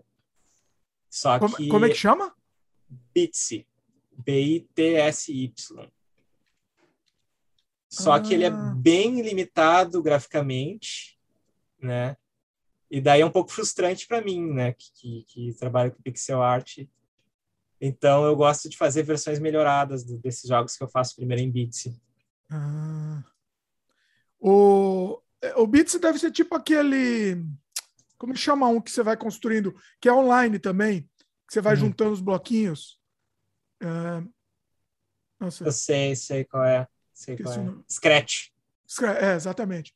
O meu, meu filho, meu filho aprendeu muito no, no Scratch, assim, ele é, eu não, nunca cheguei a mexer, mas uh, é, acho que é até mais bacana. simples. Acho que é até mais simples que o Scratch, viu? Oi? Acho que é até mais simples que o Scratch, na verdade. Ah. Porque tu não tem muito o que fazer, assim, é, tu só caminha e, e conversa. Ah, tá. É para ser mais uma coisa narrativa mesmo, você criar. Isso. Inclusive tem um engine também muito bom. Você falou de, de visual novel, é, uhum. na falou de adventure de texto, mas visual novel, inclusive, tem um engine para visual novel também. Eu tô ligado. Qual? Não, eu tô ligado. Você lembra do nome dele, não? Eu uh, esqueci também. Rain P, alguma coisa assim. Uh, talvez. É. é. Uma coisa assim. Mas eu tô, é. eu tô atrás, eu tô pesquisando agora. Eu achei, mas é dentro do Unity para fazer é, filme interativo. Isso eu tô, eu tô cada vez mais eu tô ah. atrás disso, que é, um, é uma delícia. É, um, é um Desde que eu comecei a fazer jogo, eu falei, eu quero fazer filme interativo. Né? Pode crer. Full motion video, que nem tinha no Pois Sega é. CD. Pois é, nossa, é, é uma delícia. E a Eu- Netflix, a Netflix, esses tempos, lançou um, um, um desse metendo. Ah, revolucionamos! Criamos algo Criamos- nunca antes visto. Porra, meu amigo, isso aí já tem faz tempinho já. Pô, eu adorava os jogos de FMV dos anos 90, É. eu adorava aquilo. Tex Murphy. Chegou a jogar Tex Murphy, não? Tex Murphy não. Da série, era, tem o Pandora Directive, teve, o- tinha o. Nossa, era muito, era muito, assim, era muito imersivo, né? Pandora Directive, Under a Killing Moon. Eu, nossa, era muito bom. O... Até Mas o, eu o vi um primeiro, o Oi? primeiro Resident Evil era muito legal, né? Com aquela abertura em filme, embora não seja um full motion video. a O fato da abertura- abertura ser em filme era uma coisa assim incrível, né? Sim, sim, o- a abertura do Resident Evil era, e era um filme meio, era um filme low budget, né? Era um negócio e era mais legal como, eles- como tem que ser, né? É, pois é, era muito bom. O... Só para dar dica aí para quem estiver assistindo, o, o engine que eu estou pesquisando, eu, que eu vou usar, vai ser no Unity, apesar do Pedro, apesar do Pedro ser contra o Unity, ele chama Charles Engine. Pesquisem, é um engine para fazer FMV dentro do Unity. É, tem que pagar, mas é baratinho, é tipo é, 30 dólares, 40 dólares, uma coisa assim. É, o desenvolvedor que criou ele fez um jogo e aí ele disponibilizou o engine no, no Unity para o pessoal usar. Pelo que eu vi, ele é muito simples de fazer. Então, ah, recomendo. Quem tiver, quem tiver essa ideia, recomendo pesquisar aí o Charles Engine. Só para dar informação aqui. Bom, voltando para os seus jogos. É, o, o Teletug, você não acha que é uma boa porta de entrada também para o pessoal que quer te conhecer? Eu acho que é. Para quem quer começar por um jogo mais arcade, é. É, que ele é mais, ele é mais, eu acho que é mais, vamos dizer, mais palatável, assim, para o pessoal que, que não, não entrar de cara. Uhum. Para quem, para quem quer matar o Luciano Huck, também começa por esse. Olha, eu estava jogando, eu fiz o gameplay, vou lançar no meu canal ainda. Né? Eu achei que era o Silvio Santos, eu não sabia. Eu não... não, ele, ele toca até a musiquinha do Feel the Love Generation. É muito bom. Tem o. Tem o, o, o, o, subtexto. Quem que é aqueles caras? Ah, deixa eu perguntar tipo, na hora do. Na fase do trem, do, do, é. do trem. Quem que são aqueles caras que estão pulando lá? É alguém específico? Não, sei lá, só desenham uns caras de terno. Assim. Ah, tá. Eu achei que era alguma, alguma referência mais específica. Não, meio aleatório. O... Vamos lá, o que mais? Falando dos seus outros jogos, eu, eu, eu zerei também o Dr. Robotnik, que transforma todo mundo em sapo. Ah, sim. Zerei ele também, vai estar no meu gameplay. Acho que foi um dos primeiros gameplays que vão estar no canal. Já deve estar no canal lá no Cosmo Games. Fala um pouco dele aí. Esse aí eu fiz para Antifa Game Jam, que é um evento uh, organizado pela Game Curious de Montreal, que é um coletivo que um, que um colega meu compõe. Que esse colega é o Henrique Lagosteira, que ele também faz jogos. Pesquisem o trampo dele, que é muito foda. Ele fez o Cook Your Way, que é um, é um simulador, um jogo de, de fazer comidinha, só que também é um simulador de, de, de imigração e tal. Para tu entrar no país, tu tem que cozinhar uma comida típica do, do, do, da tua região, para tu demonstrar que tu tem algo a, a acrescentar né? Olha na, naquele aí. país. é muito legal. Isso está tipo, tá disponível no itch.io? Eu não, eu não me lembro, talvez. Mas se procurar Cook Your Way, dá para encontrar tranquilamente. Acho que Cozinha. eu, acho que eu achei. Achei. Cozinhe seu caminho. Muito foda esse jogo. E tu joga com, com controle de panelinha e tal. É muito bacana. Olha aí. Achei, é. achei também. Vou deixar o um nome aqui pro pessoal para facilitar também. O que, que você achou? Você falou desse, eu me lembrei do. Não sei se você já jogou aquele do Papers, Please. Não joguei, mas tô ligado, sei qual é. Tem a ver, tem a ver aqui, né? Com, com esse discurso tem. também. Tem a ver. É. Papers, Please é incrível, assim, é, uma, é, é um, putz, é, é, incrível o, o, onde ele leva, né, a coisa também, é muito interessante. Para quem não sabe, é um jogo. Você é um agente de imigração que deixa ou não a pessoa entrar, né? E depois tem os desdobramentos disso, né? Uhum. Uh, bom, o que mais aqui? Deixa eu voltar aqui para sua para a lista. Ah, um que eu gostei muito, que muito, muita loucura aqui, é o do Bosch. O Hierônimo. Como é que chama? Ah. Hierônimo, Hieronitris. Uhum. Ah, esse, esse não, não, não tem muita razão de ser assim. É mais, pela, mais pela, pelo surrealismo. É. Ah, peraí que o telefone tá tocando aqui. Pronto, desculpa. É, o Hieronytris, é, ele foi programado pelo Fábio Mana. Hum. Que ele ficou puto comigo e não quis assinar o jogo, porque, porque ele queria dar mais acabamento pro jogo. Eu dizia, não, mas tá pronto, para que mais acabamento, mais trabalho? Aí ele ficou puto comigo, então eu não vou assinar essa merda. Você é quase o Peter, você é o Peter Baestorff dos jogos, né, basicamente. Faz e tem que fazer, tem que fazer. Eu, eu queria lançar, tava pronto o jogo, tia. O cara queria mais eu, eu trabalho. Eu gostei muito. Eu, eu, eu acho que foi isso, então, porque eu, eu senti alguns momentos, eu tive dificuldade para encaixar.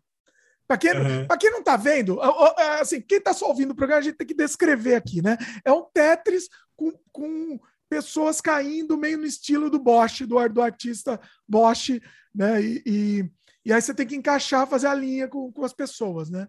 Uhum. Uma vez eu vi o Sextris, não sei se você conhece, acho que era Sextris. Sim, sim. Que tem o mesmo conceito, né? Mais ou menos. É. Uh, eu só, só que eu sofri, ó. Eu acho que então a culpa foi sua, porque eu tinha uns, uns, caras que eu não conseguia encaixar direito, porque ele ficava meio. O, o desenho do cara não encaixava. É, não encaixa eu... perfeito, né? Mas é aproximado, assim, o encaixe. Pois é. Aí eu, aí eu, aí sofri lá, mas, mas gostei, gostei muito. Mas quando tu encaixa, vem um demônio que, que te devora. Vem um demônio e come a linha. É. Uhum. Muito bom. O que mais? Ah, me fala um pouco. Tem o. Ó, tudo que a gente tá falando aqui, pessoal, a maioria, né? Não sei se tudo, tá lá no Cosma Games. Então, se você quer ver um gameplay, vai lá no Cosma Games. Se quer baixar, vai lá no itch.io do, do Pedro. Esses games violentos, a versão 2011 aqui. Tô notar porque uhum. tem dois. Tem o Proibidão e tem o 2011. Eu Sim. joguei os dois, inclusive fiz, game, fiz gameplay dos dois. Mas fala aí do 2011. Eu, eu, eu, eu, eu tem uma assim. Vai, fala você, vai. Eu, quero, eu ia dar minha impressão, mas fala você primeiro. Esse 2011 eu fiz uh, quando eu estava de monitor uh, no colégio de aplicação. Ainda era um jovem estudante de, de artes visuais. E daí não tinha porra nenhuma para fazer lá, né? Eu era pago para não fazer porra nenhuma. Aí eu enchi o saco e inventei essa oficina de videogame. E aí botei as crianças para fazer jogo. E aí saiu isso aí. E a gente fez uh, é separado em dois, né? O, o, lado A e o lado B. O lado A é, é feito assim mais rigorosamente segundo as regras dos, dos Game Watch, né? Que as minigames de tela LCD com as figuras uh, gravadas, né? Sim. E tem o outro que é um pouco mais soltinho, assim, que eu fiz com, com, com os trabalhos que, que a gurizada não conseguiu se apropriar muito bem desse conceito e tal, que era uma coisa meio exótica para eles, assim, né? Ah, tá. Olha, e, e, exatamente, porque assim, no jogo, para quem não, não, não viu, é, é, é, desenhado no papel mesmo e as crianças narrando. Eu, eu, achei, eu achei incrível isso, achei incrível. Incrível. É, tem as vozes, é verdade, é tudo, tudo com vozes. E, e foram as crianças que criaram todas as mecânicas. Sim. Fizeram no papel, tinham que fazer no papel ali e pau. Olha, eu me inspirei, eu vi isso, eu me inspirei a fazer isso com meus filhos, assim, me inspirei porque eu achei muito, muito genial. Eu ainda acho que eu vou fazer. Um dos 500 projetos que eu tento fazer na vida. É, é... Quanto tempo, quanto tempo levou para fazer, fazer um desse aí com as crianças? Uh, acho que umas duas semanas. É, não, não, não, não, direto. Não, não, talvez, talvez um mês, porque a gente tinha uh, um encontro por semana, eu acho. É. Ah, então Acho deu uns quatro um encontros, assim, umas é, quatro, quatro aulas. encontros, é, por aí. O que, que as crianças acharam? Deve ter ficado, ficaram malucas. Né? Ah, algumas adoraram, outras acharam saco, como sempre, né? Tudo, tudo que acontece Criança, na né? escola, tudo que acontece na escola sempre vai ter vários para achar uma merda. É escola, é escola. Ah, mas, mas, eu fiz um jogo. É. Mas é escola, chato. Escola tem que ser chato de qualquer jeito. Ah, é trabalhinho da escola? Trabalho quero. de escola. É. Não, mas é jogo, olha aí. Não, não. É complicado. Então agora imagina, então, é, eu, o, e tem a versão do esses games violentos ou proibidão, que aí é mais pesada a coisa, né? Fala um pouco aí. É, esse eu fiz em 2015, eu já estava formado, trabalhando na fase, né? Que é a, a antiga FEBEM. Ah. E daí uh, eu resolvi também fazer uma oficina de jogos. Né? A gente estava trabalhando com imagem em movimento na época, estudando imagem em movimento, cinema, animação e tal. Aí a gente foi para videogame e eu resolvi aproveitar para fazer essa coletânea aí. Daí a gente, a gente demorou um pouquinho mais, porque os jogos são mais elaborados, né? Aí foi. Eu gostei bastante também, gostei bastante. Assim, cada um meses. tem um, um, gameplay diferente, né? Tal, é, é bem legal. É. Alguns tem cutscene até, né? Tem, tem uma abertura. Mas esse aí, mas esse aí me deu problema, porque eu perdi o emprego por causa disso aí, né? Eita! É.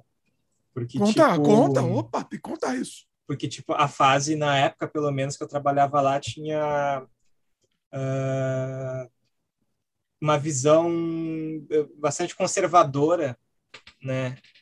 De como lidar com, com arte, né? Tipo, hum.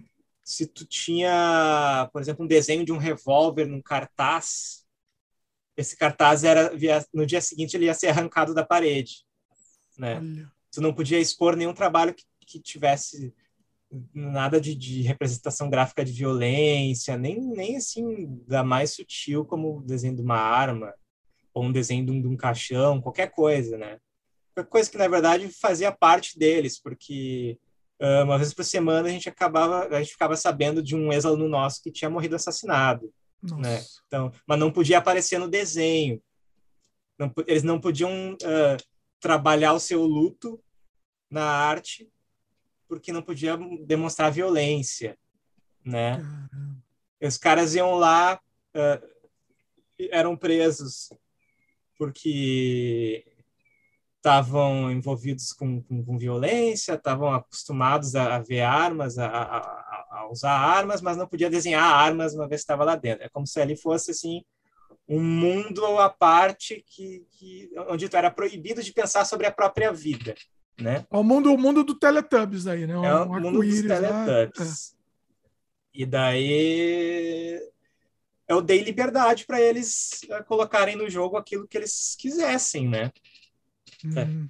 Elaborar isso de alguma forma e transformar numa coisa mais positiva que não fosse a violência, né? A representação da violência é, é um jeito de escapar da violência, Sim. né? O hip hop sabe disso há anos, né?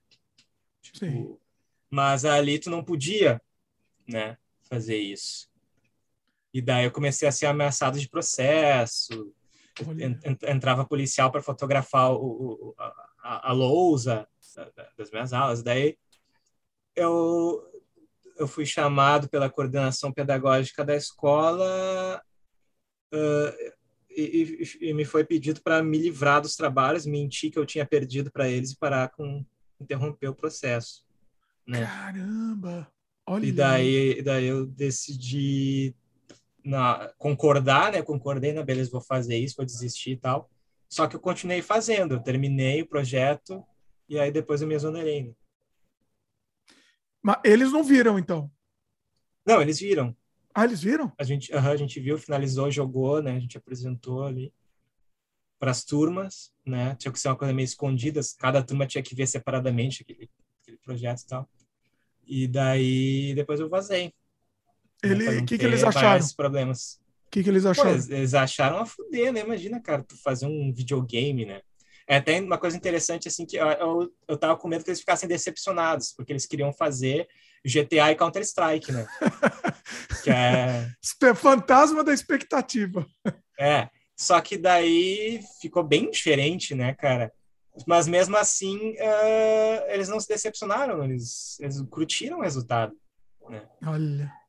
É, você vê, o, você vê o seu trabalho lá, porque é o traço deles mesmo, né? Então você vê.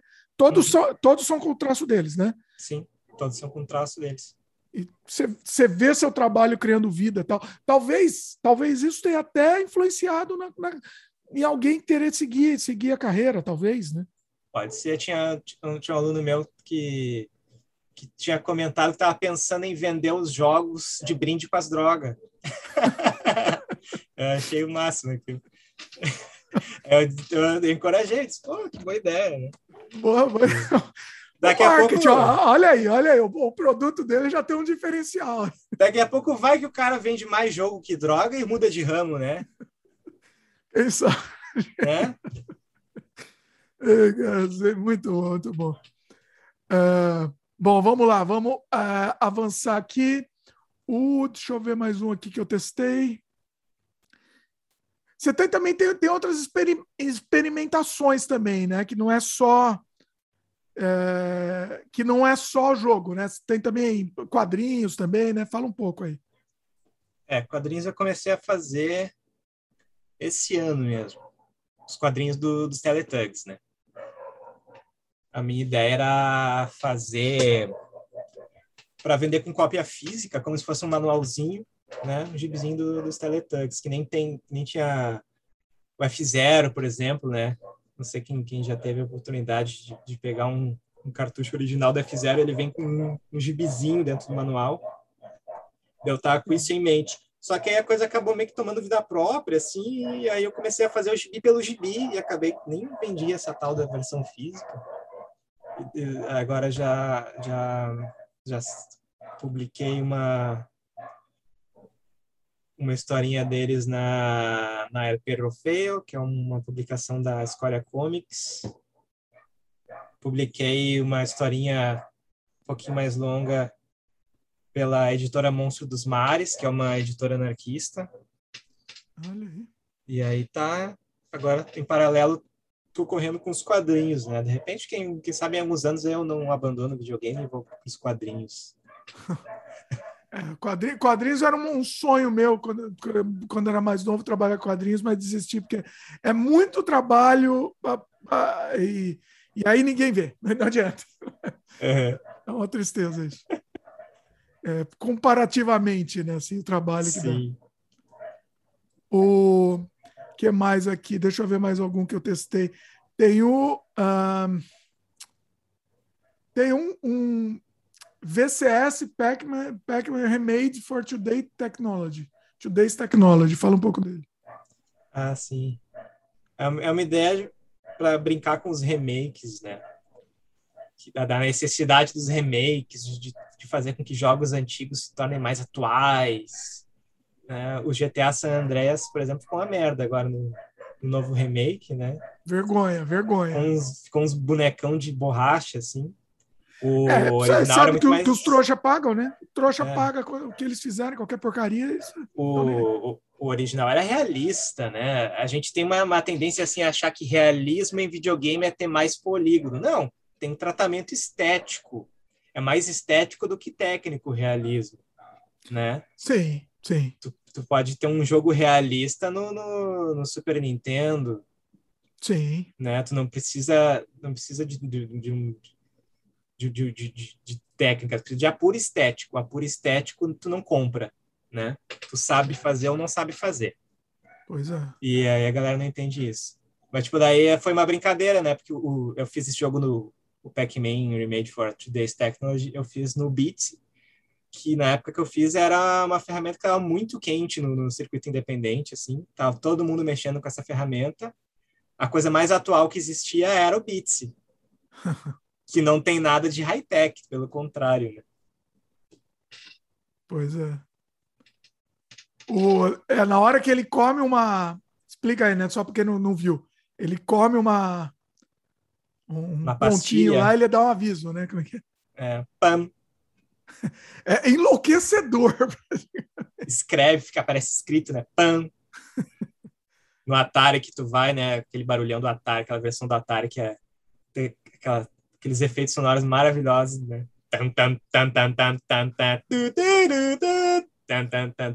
Foi mais ou menos isso aí que eu tentei reproduzir em palavras. Esse é, esse é um, um, um representante do game anti-game, né? É, a coisa que ele menos é é divertida. Né? Exatamente. Oh, vamos, fala mais, você falou um pouco, mas fala mais um pouco da coletânea do Cuidado com os Videogames. O que mais que tem nele? Ela, eu, não, eu não cheguei a testar ele, tá? É, tem. É, deixa eu lembrar, tem o, tem o Game Jam Game Jam, o Mar Empalado, o. Quem sabe outro dia. O Dennis o Mar Empalado, como é que é? Eu tô vendo Empalado... a imagem aqui, mas como que é o jogo? Mario Empalado é mais um manifesto jogável. Tem uma, ele parece ser uma versão de Doom, né? parece um jogo de tiro em primeira pessoa com estética de, de ZX Spectrum, assim, Sim. aproximado, né? Meio, meio daí, roxo, assim, né? É. E aí cada tela tem tem uma mensagem, né? Uma, uma, uma frase que passa relacionada a uma imagem. E aí a, começa, a coisa começa mais realista e vai ficando surreal à medida que tu vai passando as fases. E, a, e aí, quando, no final, quando tá uma loucurada, tu, tu te descobre sozinho no teu quarto, assim. É, é um jogo bem, bem legal, mas é, é, é polêmico. Assim, acho que é o dos que eu fiz é mais polêmico, porque tem uh, personalidades reais sendo mortas e tal. Então, né? E tem o Mario morto. É esse que você teve problema com a Nintendo, né? Esse é o que eu tive problema com a Nintendo. Tem o Mario empalado que aparece no, no começo e tal. Mas na verdade e, nem foi por causa disso, né? A Nintendo ela simplesmente pegou tudo que tinha Mario no nome e arrancou do itch.io, né? Mas e aí agora você publicou de novo e não teve problema? Não, não tá no nome, né? Não tá no título. Do, do... Ah, você não usa o título Mario, entendi. É. Se, se eu criar um Mario aqui, então, o, o, jogo que eu tô pensando em fazer com esse meu Mario, meu Mario chapado aqui, eu não, só não usar o título Mario, tá bom. Mesmo é. ele sendo exatamente. Mesmo, é. mesmo sendo indiscutivelmente é o Mario, né? Mas, assim, mas, Sim, se... mas se tu chamar ele de Giovanni, tudo bem. Olha aí, olha aí, boa, boa, bom saber. Próxima, então, eu, eu tô, tô, muito querendo fazer essa subversão aí com o Mário. Tô, tô... Um, um, dos 500 projetos abandonados aí, mas um dia sai, quem sabe. O que mais que tem nessa coletânea aí? Tem o Dennis Sullivan de Hit, que ele era um piloto de Fórmula 1 e sofreu um acidente e aí ele teve que largar a carreira porque ele ele ele, ele, ele, é, é, é? ele ficou com a, uma, uma rara, um raro distúrbio mental chamado empreendedorismo. Daí, daí ele resolveu abrir uma empresa de indie games. E qual, qual que é o estilo? É um jogo de corrida que não funciona direito. é legal sempre que meio que é, o, o, gameplay acaba às vezes sendo meio quebrado e isso vira uma, uma estética, né? Também isso é interessante. Sim. Todos o, o, da... o, o Teletugs não é quebrado, o Teletugs assim, roda bonitinho, lisinho, assim, né? Sim, depende, né? A versão de PC tem umas coisas que eu tenho que corrigir ainda. Ah, tá. É, mas... não, eu testei a de Mega Drive. Mas funciona, dá para chegar no final. Isso que importa. É. é. eu gostei que pelo menos é, tem, tem, dá para aumentar a vida e, e, energia lá, porque senão não ia conseguir também. Ah, é, no Mega Drive dá, tem umas, umas malandragens. Um, um títer aí. O, qual que é esse do. Tem um Tetris aqui, tem uma imagem de um Tetris nesse, nessa coletânea também. O que, que é? Ah. Eu fico ah. curioso, porque eu vejo a imagem e a gente quer saber como é o jogo, né? Fica... Esse Tetris é o trabalho alienado. Ah. Ele é um Tetris onde tu, tu controla só a, a peça vindo, tu pode girar a peça e ela continua, mas tu não vê a continuidade. Ah, ela sai da tela tu não, não, tu não vê o fruto do teu trabalho, tu só executa ali uma, umas ações sem saber para onde vai. Olha isso!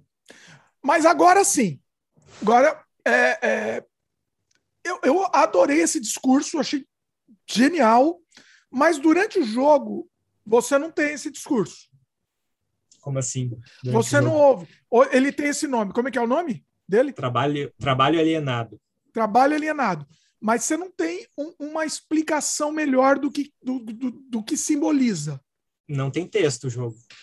Você vai ter que interpretar. É, é só um Tetris uh, capado, né? Um Tetris pela metade. Interessante, interessante. É, é, é, o interessante é assim, você deixa uma boa parte da interpretação para o jogador. Sim. Você não dá mastigado a coisa, né? Ele aproveita a, a, expectativa que tu tem sobre o Tetris, que tu já conhece, daí frustra essa expectativa, e daí tu trabalha com isso, né? Com esse sentimento aí, relaciona com o título, e aí, boa sorte. É, relaciona e se vira aí, exatamente. É. é. O, qual que é esse depress, de, é, depressivo linístico Pac-Man aqui?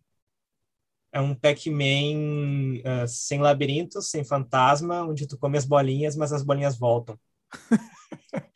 ah, você só tem, só tem um mundo aberto assim, que você fica comendo bolinha e ela apareceu. Uhum. é muito bom, é muito bom. E essa que tem uma. A, a thumbnail é um guarda-chuva ah, quem sabe outro dia. Esse aí é tipo um cotidiano simulator, assim. Tu é. acorda, tu começa, começa com um despertador bem irritante, aquele pi, pi, pi, pi, pi, pi, pi, pi, pi, pi, na época que as pessoas usavam despertador, né? Não era celular.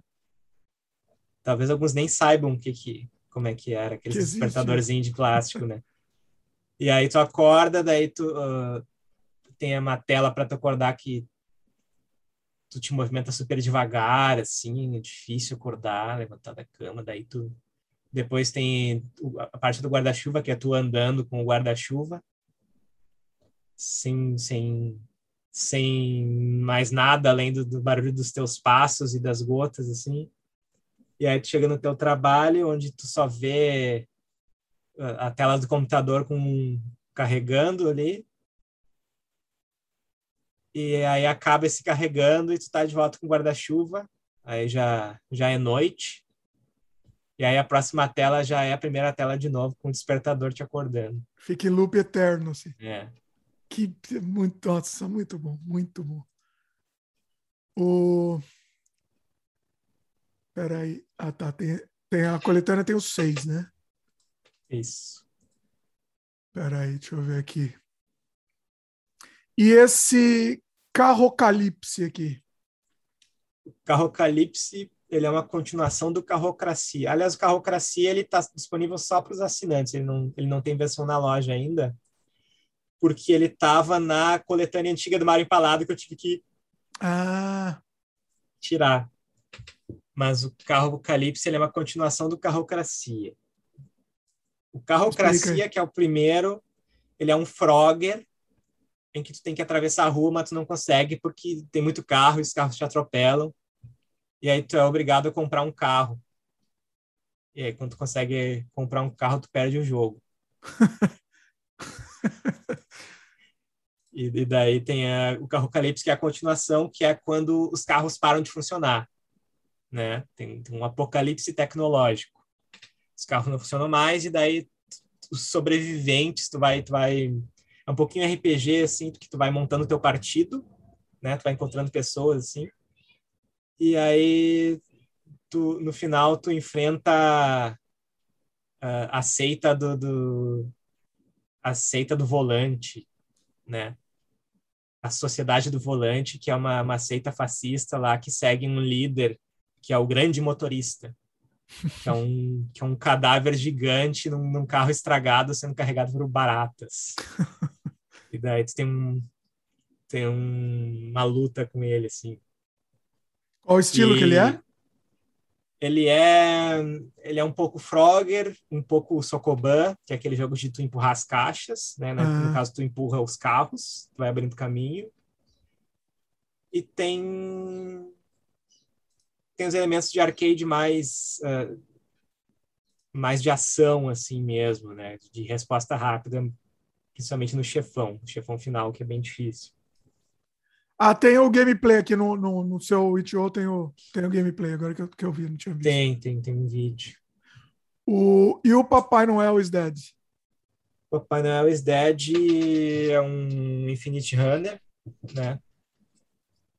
Em que é, ele foi feito na, na época dos rolezinhos, né? que a gurizada marcava de se encontrar nos shoppings e tal. Sim. E daí tu entra de canhão num shopping e, e tu vai uh, passando por por imaginações, telas meio surreais desse shopping, roubando as pessoas, né? É o... Ele é meio em, em perspectiva, ele... assim? É, ele tem algumas telas em pseudo 3D e outras. Tipo e Space outras... Harrier, assim. É, tipo Space Harrier e outras é side-scrolling mesmo. Ele vai uhum. variando, assim, né? E é bem. aquelas cores bem, bem fortes, assim, né? É, um jogo. É, é ele tem um pouco a ver com, com os ZX Spectrum também nessa paleta bem vibrante, embora ele não siga as restrições, ele se aproxima da estética. Né? É. O VHS Maluco. VHS Maluco é de 2012, é um dos mais antigos, é uma coletânea de cinco jogos, se não me engano, que são jogos arcade funcionais, só que eles parecem que são bugados. Né? Muita gente tenta jogar eles e acha que eles não estão funcionando e desiste, porque eles parecem que não estão funcionando, mas eles funcionam. Tu consegue fazer ponto, tal, tu consegue ganhar. Não, mas como assim? Ah, tá, ele parece meio que Ah, tá, eu tô vendo a tela. É. Parece é. que tá com glitch na tela, não é isso? Isso. Ah. E daí é um pouquinho difícil de entender as regras, tem que meio que adivinhar, assim, o que, que acontece, o que, que tem que fazer, que cada joguinho tem uma regra diferente. Né? Olha aí, inclusive tem um monstro legume do espaço do nosso querido Peter.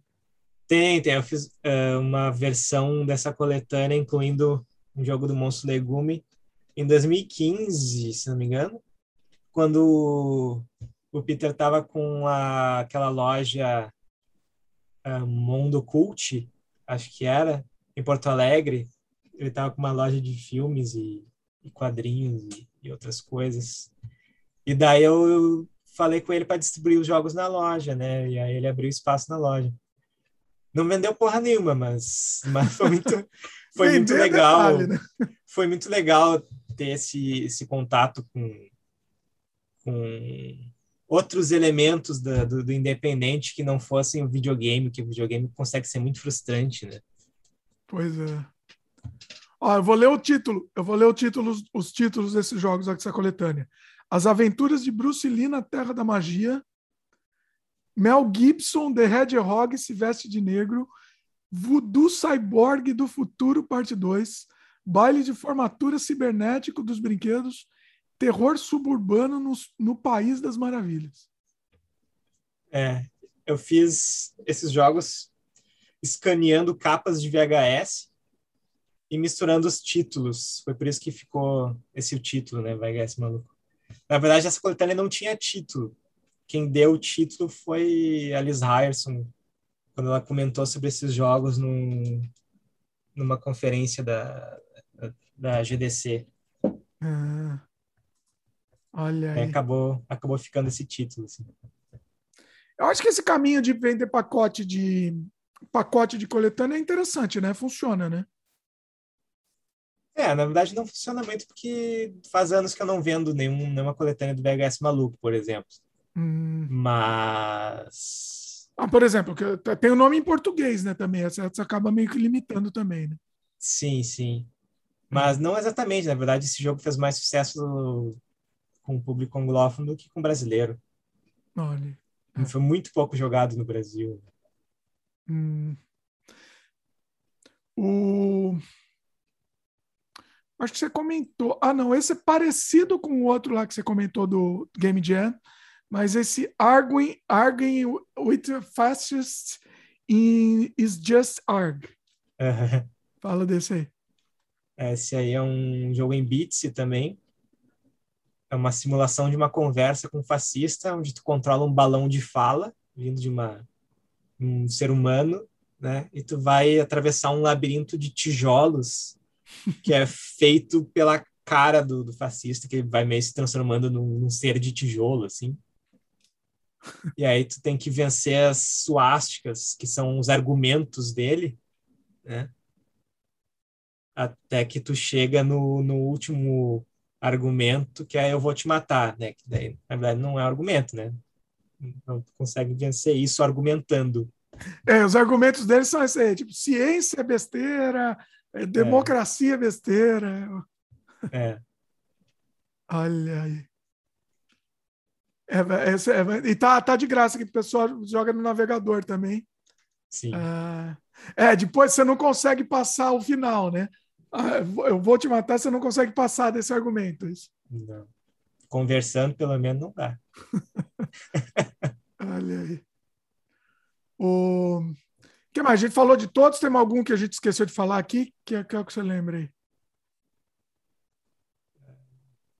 Pois é, não, não sei, acho que acho que que tem na lojinha aí foi, foi tudo, né? É, mesmo que não tenha na lojinha. Ah, eu joguei aquele. Eu joguei o. Outro que é de, de Mega Drive também, eu odeio carros. Ah, odeio carros, ele também é, é de tipo, 2012. É. É tipo. Como é que chama? Socoban, não é Socoban, né?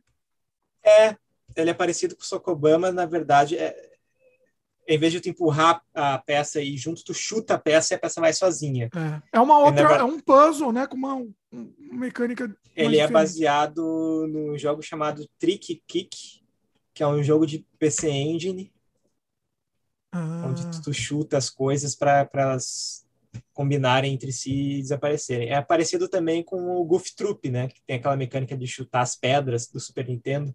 É verdade. O jogo é. do Pateta, né? É. Para quem não conhece o Trick Kick, é uma referência mais conhecida. Sim. É, você joga, você tem que jogar, jogar carros da mesma cor para eles se destruírem, né? Sim. Eu achei difícil, hein? Difícil. Pô, cheguei na terceira fase para desistir. Quantas fases tem? Uh, são ah, são várias fases. A versão de Mega Drive, na verdade, o Laudelino deu um upgrade, né?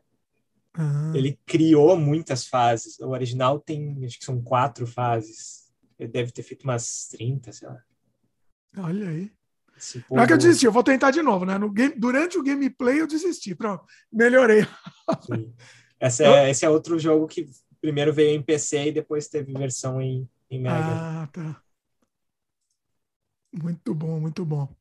O, de todos, qual que você acha que foi o maior sucesso seu? Assim? Você falou assim, que é difícil, né? Não vende. É. O ITO é o seguinte: tem esse negócio do preço aí, opcional, né? Se a gente não deixa fechado, é, é, deixa assim para a pessoa decidir o preço ou nada, geralmente a pessoa não paga, né? Uhum. Uh, e quando a gente deixa o preço, aí a pessoa nem. Aí aí a pessoa nem, nem de graça vai jogar, ela não joga de jeito nenhum. É. Basicamente isso. É. O Itio também não é muito amigável com, com pagador em reais, né? Ah, isso aí também, também que, que, atrapalha bastante. É. é, eu, eu, eu tenho a minha experiência do meu jogo, assim, que foi descoberto tal, o pessoal achou agora, no meu jogo era de 99, aí fizeram um canal Gema Please, não sei se você conhece o Gema Please. Não. Ele, ele, é muito bacana. Depois dá uma olhada no canal dele. Ele, ele é desenvolvedor também. Ele, fa, ele faz uns vídeos mais, mais engraçados tal, mas por lado de desenvolvimento também. Então ele morre, ele, ele, ele acho que programa no Game Maker. Game Maker, se eu, se eu não me engano, ele programa.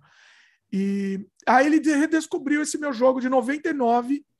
E aí ele putz, fez, fez uma série de vídeos tal, mostrando em detalhes o jogo. E aí uma molecada nova que, que nunca tinha ouvido falar do meu jogo é, descobriu, e aí eu, ele não rodava mais, né? Ele, ele é, foi feito em Director e nem rodava uhum. mais. Eu peguei e fiz um, um remaster rapidinho, assim, para fazer rodar pelo menos.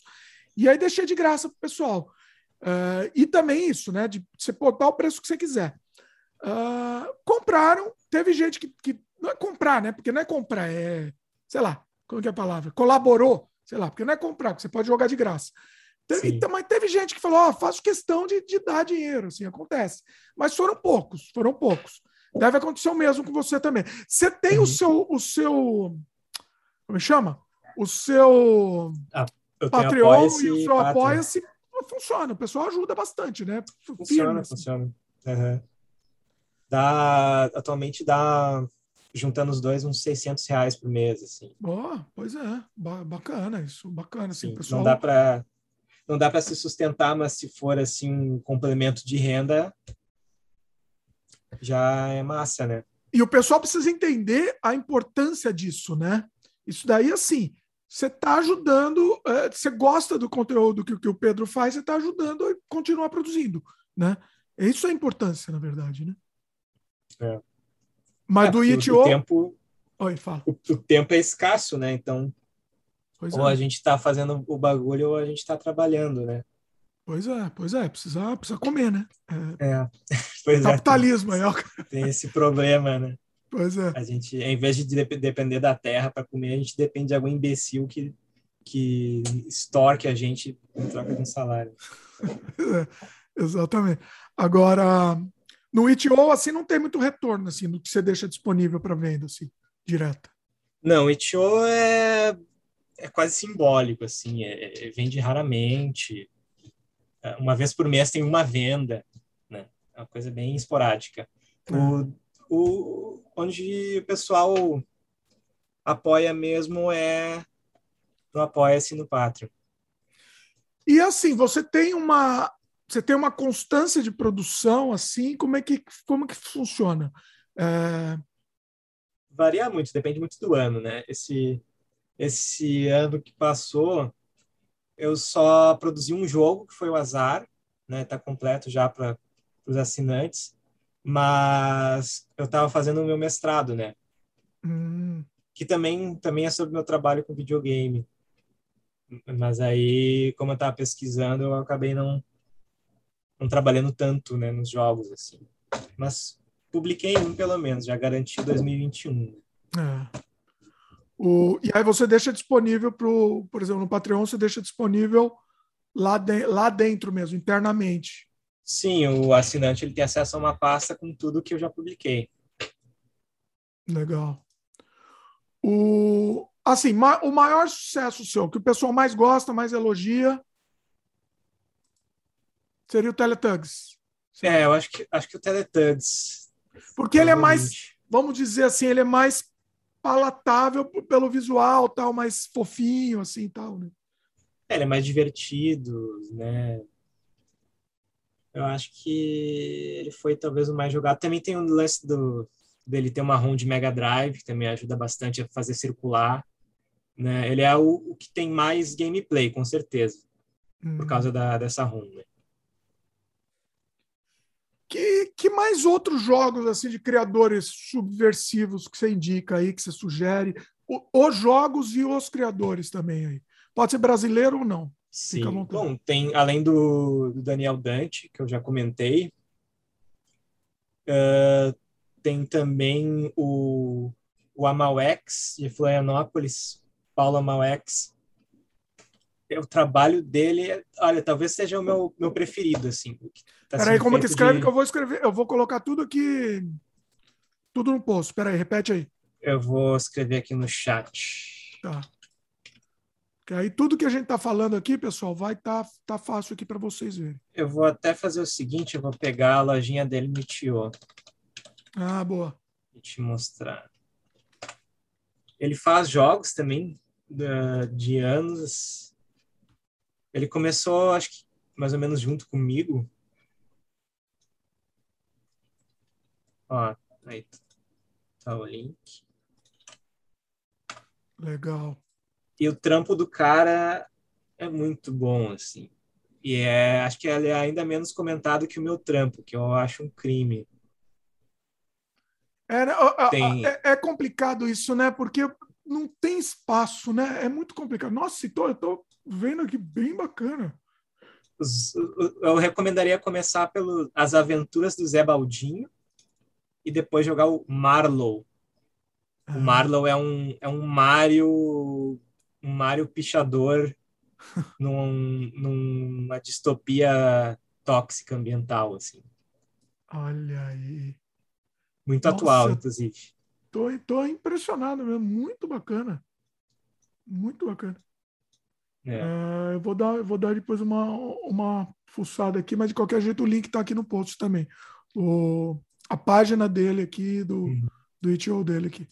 Muito legal. O que mais? Tem também a galera do Bem Feito, que é um, um joguinho de terror em RPG Maker, que é muito bacana. Bem feito. É, vou pegar um link aqui para passar. É tudo aqui, ó. O pessoal que está ouvindo aqui, está assistindo, vai, tu, vai, vai na descrição que vai estar tudo, o, tudo organizado aqui.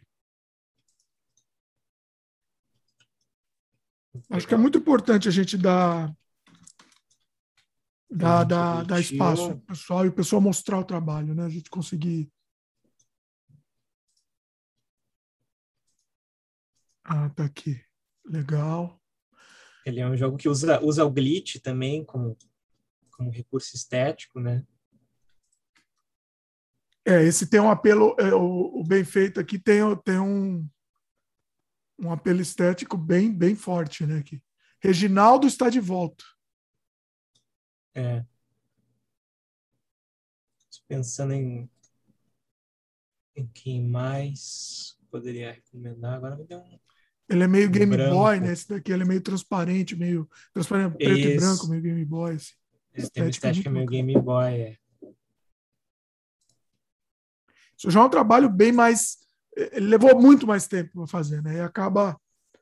É isso, não, né? Você tem que ver o tempo. Levou, barra... Ele nem levou tanto. Oi? Ele foi bem rápido, na verdade. Não levou tanto tempo para ser feito. Ele é um jogo super curtinho. Ah, é? Olha. Uhum. É, eu tô de olho nesse aqui. Eu quero, eu quero fazer um gameplay lá no meu canal de games. Eu quero fazer um gameplay desse bem feito. Eu tô afim. Tem o Laudelino também, né? Que é o, quem faz os meus ports. Hum para Mega Drive, ele também tem vários outros projetos com, com mais gente e tal. Oh, manda o link dele também aqui. Vou mandar.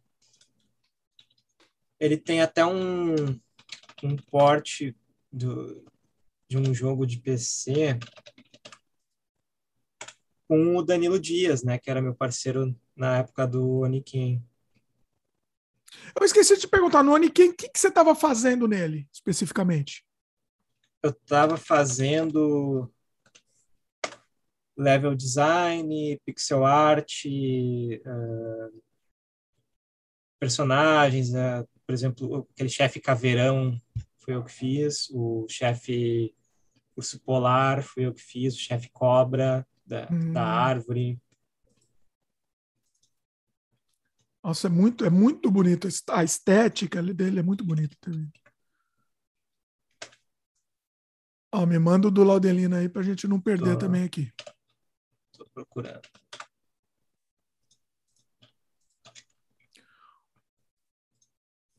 Tem um criador, eu, agora eu não vou conseguir achar enquanto você está procurando aí ele.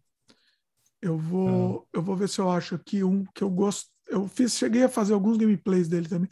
Eu achei bem bacana também. Pô, não achei o, o link do, do itch.io dele, mas mandei o do Twitter. Ah, legal, já já resolve.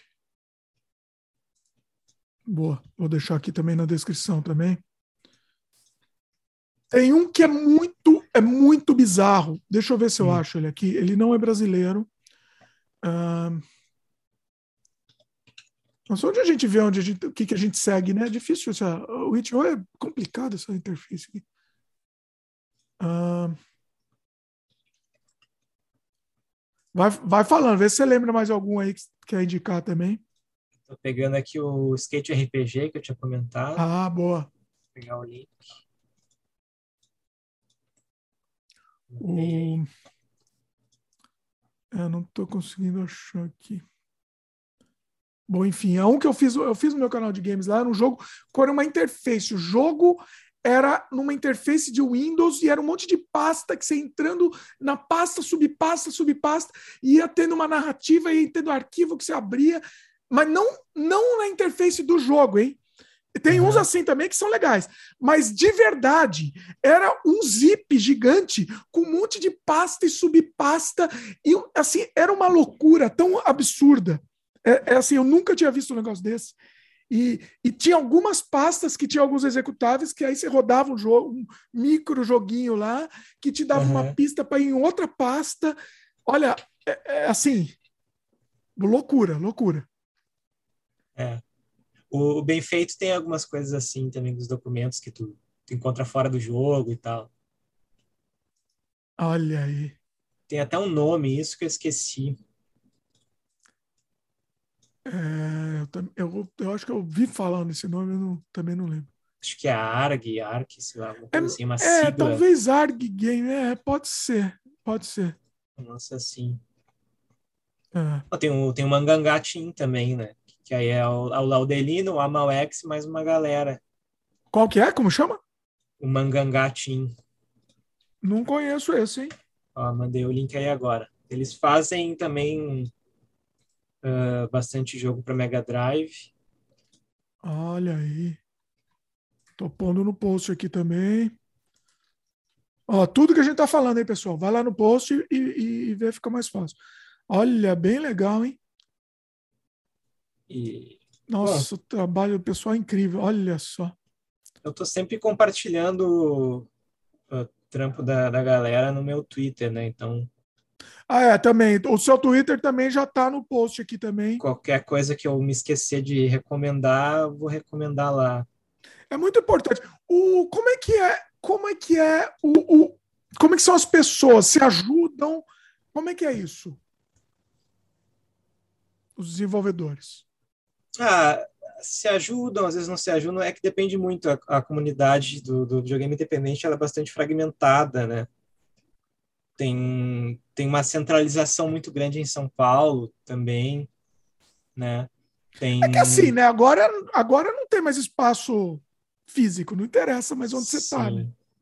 Sim, mas tipo, é que tem, tem também com São Paulo, é, como diz os, os racionais, em São Paulo, Deus é uma nota de 100, né? Então, existe uma penetração liberal né, que irradia de São Paulo para as outras regiões, né? Porque, por exemplo, a gente tem os eventos regionais, como, por exemplo, Porto Alegre Indie Games e, e outros uh, outros eventos de, de, de, de, encontro do videogame independente, eles são muito orientados para uma visão liberal, empreendedora, né, uh, de, de, como lidar com o videogame, não como uma cultura, não como, uh, como uma cultura que, que, resiste a algo ou que tenta construir algo que é diferente, mas como uma cultura de, de, de vamos, vamos tentar uh, através de, de, networking, através de, de, de alpinismo social, de, de, de, construir pirâmides locais, né, para tentar ascender a um lugar no mercado,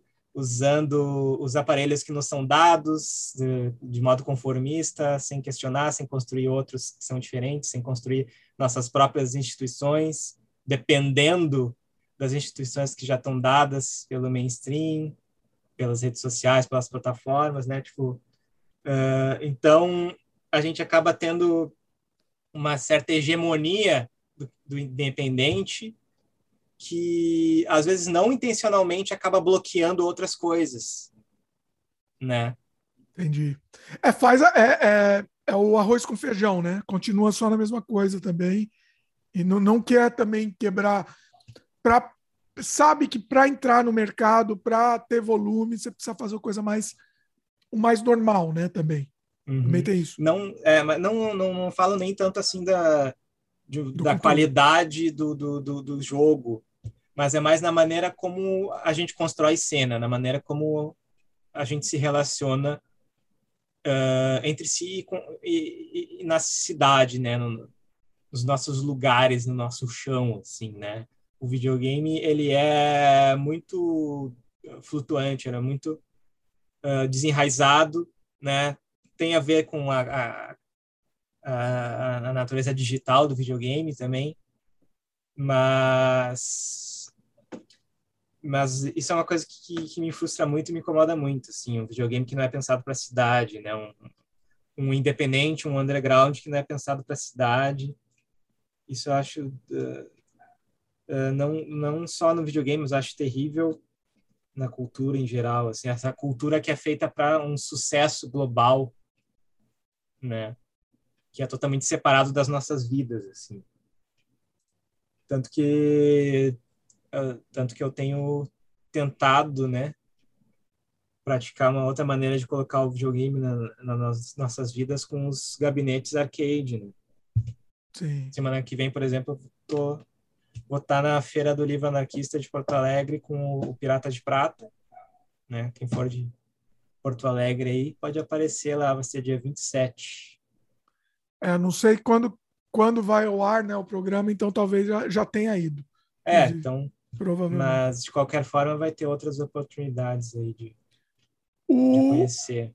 Que, ideia, que ideias mais? Você tem ideias mais para o futuro, projetos futuros aí, ideia de algum jogo muito absurdo que, que, que tá invia, inviável de fazer, ou, ou enfim. Tem alguma. Inviável, eu não, eu não costumo mais ter ideias inviáveis. Assim, agora, as minhas ideias costumam ser mais modestas, assim, né? Eu meio que já encontrei um formato, que são esses jogos arcade curtinhos.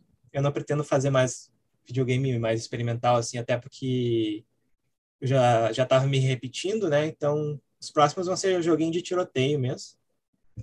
Eu estou fazendo agora o Noivas de Chuck, Olha. que é um vai ser um jogo tipo Cabal e Wild Guns, ah. que é um, um, jogo de, onde tu controla a mira, né? Tem um personagem, mas tu controla a tua mira também. É. Personagem, e... você tem que desviar como o personagem fica embaixo da tela e controla a mira, né? Isso. E daí tu tem que resgatar os teus namorados da prisão, né? Tu, tu controla as noivas de Chuck, que é essa, essa gangue de, de, de mulheres querendo fugir com seus amores para longe da cadeia. e, é e aí, esse, esse aí tá, já está fazendo, já está sendo feito. Já estou fazendo. E um que é para sair agora em dezembro, que é o Polícia do Espanto, hum. que é um que é um Pac-Man uh, um Pac-Man maconheiro, sim, onde tu, tu tem que acabar com a tua larica, né, comendo as comidinhas no labirinto enquanto escapa da polícia que é uma polícia monstruosa, meio zumbi, assim. Olha quer te matar.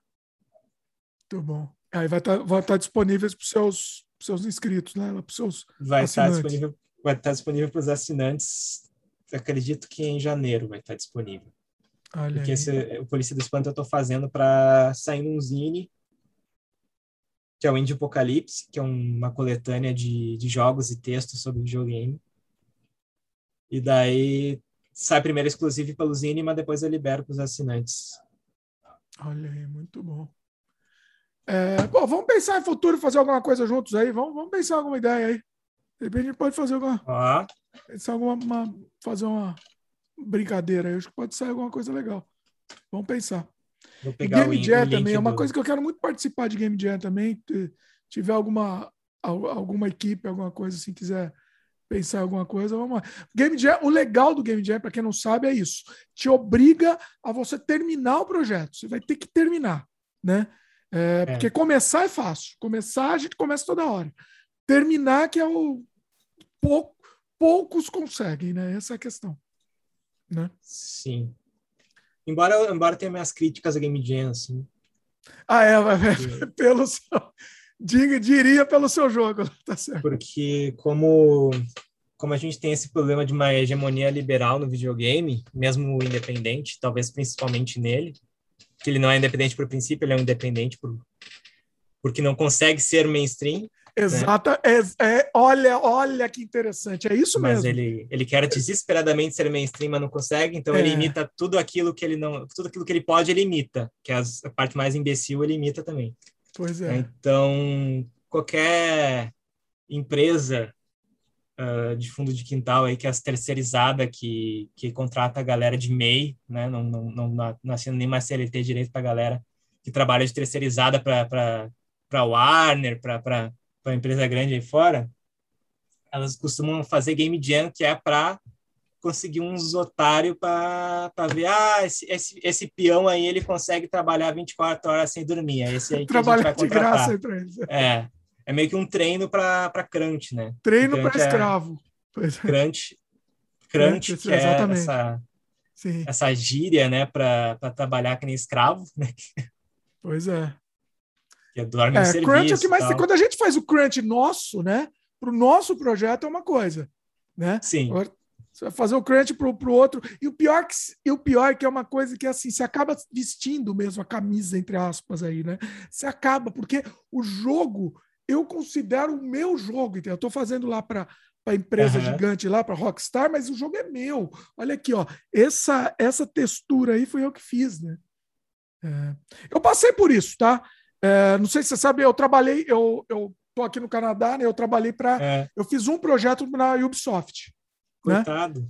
O, joguei, eu fiz o Driver São Francisco. Uhum. Trabalhei no, no Driver, né? E, e aí é isso. Eu, é, assim, não, não, não vou culpar a empresa, porque eu lá dentro eu queria dar o meu melhor, entendeu? Porque eu, Sim. Eu, assim, para mim era um negócio grande que eu estava fazendo. E até hoje eu vejo o jogo lá, eu vejo aquela, sei lá, eu trabalhei na, nas cutscenes do jogo. Eu vejo aquela cutscene e falo, pô, isso aqui, ó, isso aqui é meu, isso aqui é meu, eu que fiz. Só que, pô, o dinheiro foi. é, o videogame, o videogame é cruel, né? Ele usa a nossa paixão Exatamente. Para tirar a nossa vida da gente, né? É. Porque é exatamente sacanagem. isso. É a nossa paixão. Eu, eu, uhum. eu trabalharia, talvez, por, por tão, tão empolgado de estar tá querendo estar naquele projeto, né? Eu, eu trabalharia até de graça, eu não sei se trabalharia, mas é, sei lá, entendeu? Você, tá, uhum. você, entendeu? Você tá no teu, teu máximo, né? E quando Podendo, você é mais novo, né? pior ainda, né? Podendo trabalhar de graça, se o cara é realmente apaixonado, ele trabalha de graça. E aí tem um segundo problema, que é se o mercado de trabalho começa a funcionar levando isso em conta, de que tem gente que trabalha de graça ou quase de graça, ele vai pagar quase nada para as pessoas trabalharem, e aí vai excluir do mercado justamente quem precisaria ser pago direito para trabalhar. Na é. verdade, assim, essa molecada aí, tá todo mundo entrando com sangue, sangue no zóio aí, trabalhando para trabalhar com de graça. Eles querem estar com o pé lá dentro, né? É, uhum. é isso. Você vai ficando mais velho, e, e, aí você vai entendendo como que funciona a coisa, mas a molecada uhum. não, não tem essa percepção, né? Eu, eu, eu, a gente consegue compreender isso, mas é preciso abrir os olhos, né? Preciso abrir uhum. os olhos e entender que não é assim, né? Sim. E o, e o que eu sugiro, e eu assim, eu trabalhei na Ubisoft por um projeto, fiz esse jogo, né? Depois até o pessoal precisou de ajuda para um outro jogo lá que estava que tava meio enrolado para sair, fiz, mas eu entrei com essa com, com isso em mente. Eu não vou ficar aqui trabalhando, entendeu? Eu quero ter essa experiência, essa vivência de trabalhar no estúdio grande e tal, mas os jogos que eu quero fazer, eu não vou fazer aqui. Eu sei que eu não vou fazer aqui. Eu quero, eu não quero fazer o, o normal, entendeu? Não, não me interessa fazer isso daí, entendeu? Então, é, a sugestão é, mesmo que a molecada queira ter essa vivência, ter, sei lá, contato, enfim, a minha sugestão, não sei se você vai discordar comigo, pode discordar, tá? Ó, Pedro, aqui é sem freio. Se você quiser discordar 100% de tudo que eu falo aqui, você pode, fique à vontade. É, mas a minha sugestão é: se quiser entrar no estúdio grande para ter essa experiência, essa vivência num projeto lá, ó, vou fazer esse projeto aqui. É, mas depois faz o seu projeto, trabalha para você, seja o seu, o seu chefe, né? E, e, e, tem mercado para isso. Você, você, pode ser que você não fique milionário, provavelmente você não vai ficar milionário. Provavelmente não, certeza que você não vai ficar milionário. Vamos, vamos ser realistas aqui. Mas você vai estar tá fazendo um projeto que vai te satisfazer. E, e, e, e é seu, entendeu? É seu, você faz do jeito que você quiser, entendeu? A gente sabe que você precisa comer, precisa viver, tá? enfim, mas uh, eu acho que você pode levar, pelo menos levar ao mesmo tempo as duas coisas. Agora vai lá, discorde de mim aí, pô, fica à vontade para discordar. É, eu acho que assim que nem todo mundo tem essa ambição criativa de fazer uma coisa totalmente sua, né? Tem, tem gente que consegue uh, uh, ter essa mesma sensação de completude participando de uma coisa maior, fazendo um pequeno pedaço daquilo, né, e tal. Mas vamos então se sindicalizar, né?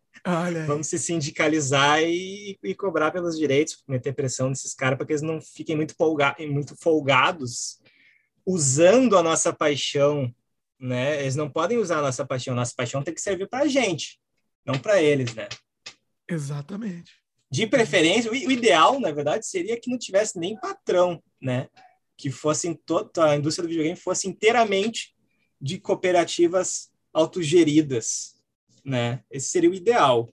E, bom, uma vez que tu está no mercado de trabalho, tu tem já um caminho aí para se sindicalizar e, quem sabe, expropriar esses caras e vamos, quem sabe, uma revolução socialista daqui a pouquinho, né? Olha aí. Uma coisinha depois da outra a gente vai. É, é, mas é isso, é isso. O, eles usam a sua paixão mesmo para. É, é, isso. Você vê os crunches e você vê o resultado. Você vê o resultado, é incrível. O crunch gerou resultado. Só que, só que assim, a, a que custo, né? A, a que custo foi isso? É, tem gente perdendo a saúde mesmo. Não, é, é um negócio assim, é uma, é uma loucura mesmo, né? Perdendo uhum. família, é, abandona né, a família, porque é, é, é, é isso, né? É isso. A gente está tá investindo a nossa paixão mesmo e a gente sente parte daquilo. Eu me uhum. senti, o jogo que eu fiz, eu me senti parte daquilo. Eu olho aquele resultado e falo, ah, entendeu? Eu tô vendo a, o que eu fiz parte lá, mas mas, pelo menos, o que eu digo assim, você não vai lutar contra isso 100%, pelo menos é, que seja provisório e pense num, num, plano de como você vai fazer isso levar adiante com uma coisa sua, né? Coisa sua ou, ou a sua equipe, ou junto, você junto com uma cooperativa, né? Vamos, vamos dizer assim. Uhum. Eu acho que o caminho. Eu vou te falar outra. Por exemplo, vou te contar outra história aqui.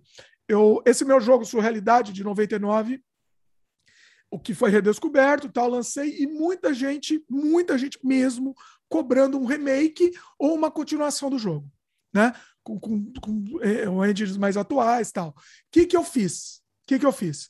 Eu eu contactei, eu contactei não, um monte de gente me contactou falando, ó, oh, sou desenvolvedor, quero, quero trabalhar nesse remake, quero trabalhar nessa continuação. Uh, juntei uma equipe, tá? E eu fiz questão de falar o seguinte: é, é uma cooperativa, ninguém é dono aqui. Beleza, eu, eu, eu sou dono da propriedade intelectual porque eu criei ele anteriormente, foi um trabalho que eu criei, uma propriedade, mas esse projeto novo que está sendo feito aqui, ninguém é dono, não existe chefe. É, é, de todo mundo, e, e, e, o que colher, os frutos que colher, vai ser de acordo com a pro, proporcional, é? proporção de trabalho de cada um. O cara lá trabalhou um pouquinho no projeto, vai ganhar um pouquinho, o cara que trabalhou muito vai ganhar muito, entendeu? É... E a coisa estava andando, eu juntei uma molecada bacana, coisa estava andando.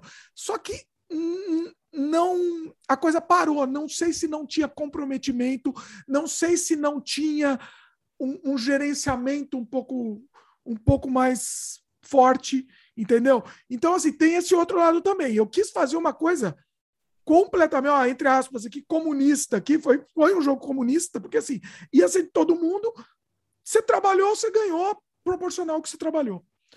E não saiu, morreu na praia, entendeu? Ainda tem esperança que isso vai sair, porque é um projeto muito bacana, eu tenho esperança.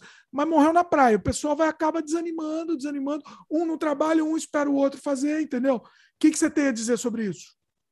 Mano, normalmente quando as pessoas encaram esses projetos, uh, é no contraturno do trabalho, né? Então é uma, é uma outra seriedade, né? Que tu, tu, tu coloca ali. Não quer dizer que seja uma seriedade menor, né? Mas uma pessoa tem, tem um tempo uh, limitado né, no seu dia, ela não consegue ser produtiva no trabalho e também ser produtiva nos seus projetos menos profissionais, digamos, né? Então é natural isso, né? O, o videogame independente ele é assombrado, né? Por, por essa essa dificuldade que a gente tem de tocar nossos projetos uh, e ao mesmo tempo tocar nossas vidas profissionais ou, ou nossas vidas acadêmicas, né? Estava comentando agora há pouco que eu, eu lancei menos jogos do que eu gostaria esse ano por causa do meu mestrado, né? Tipo, é teve momentos em que eu estava menos produtivo do que eu gostaria no videogame, porque estava trabalhando na escola, né? Daí, enfim, chega em casa, tu já tem que planejar a aula, né? Tu, tu já, já tem coisas para fazer em casa que não são aquilo que tu gostaria de fazer. Você está exausto, né? né? Você, você tá, tá exausto. Mesmo quando você tiver tempo, você não consegue mais. É, tu, daí tu vai fazer o quê? Tu vai vai fazer crunch. Mas alto, é. alto crunch. Tu vai, tu vai ser a tua própria, não vai ser o teu próprio chefe, tu vai ser o teu próprio, tua própria Ubisoft, tá ligado? Aí, é, teu carrasco, é. né? Mas eu acho assim que as soluções para isso são, são também são também estéticas, né? Tem tem um meme que, que, que virou quase uma bandeira assim que circula muito muito no, no Independente, que é eu quero jogos mais curtos uh, feitos por menos pessoas que são melhor pagas e eu não estou brincando né? Com gráficos mais feios. Né? Jogos mais curtos, com gráficos mais feios, feitos por menos gente, que é melhor paga, não estou brincando. Então, eu acho que é exatamente isso, assim, né?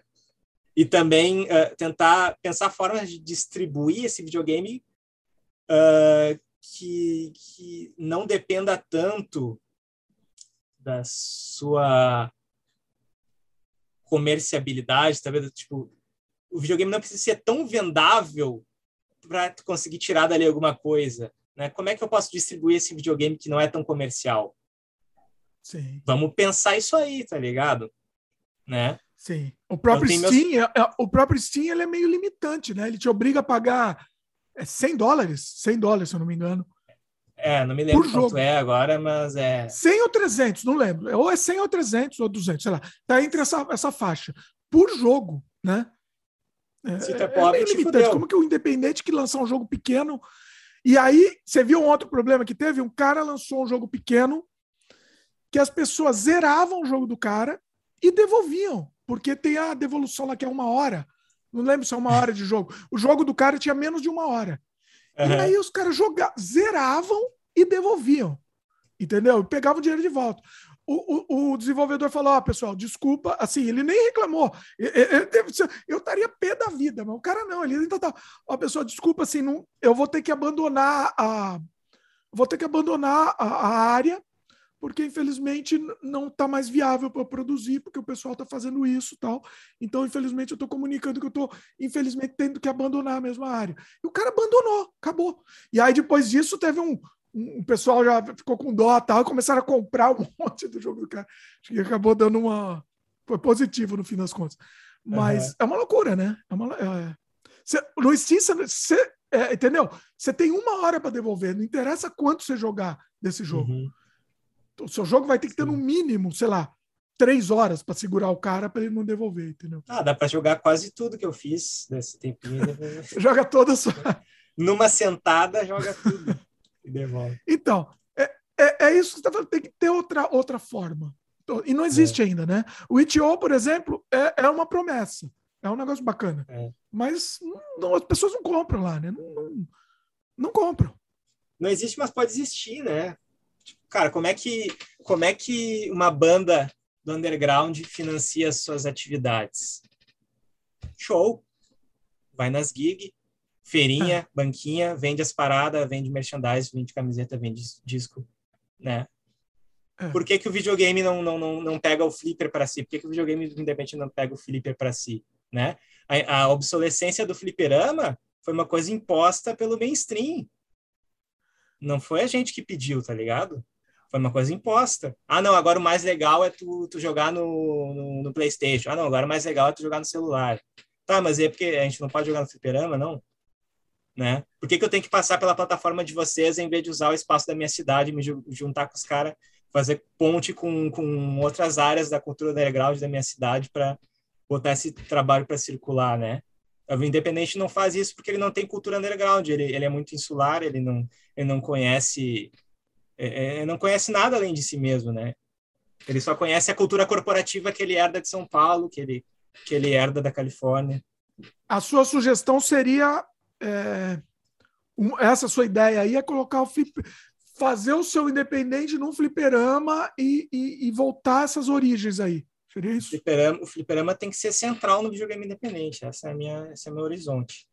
Mas aí, ó, aí, advogado do diabo aqui, tá? Aí eu acho que aí aumenta muito mais seu custo. Muito mais, muito.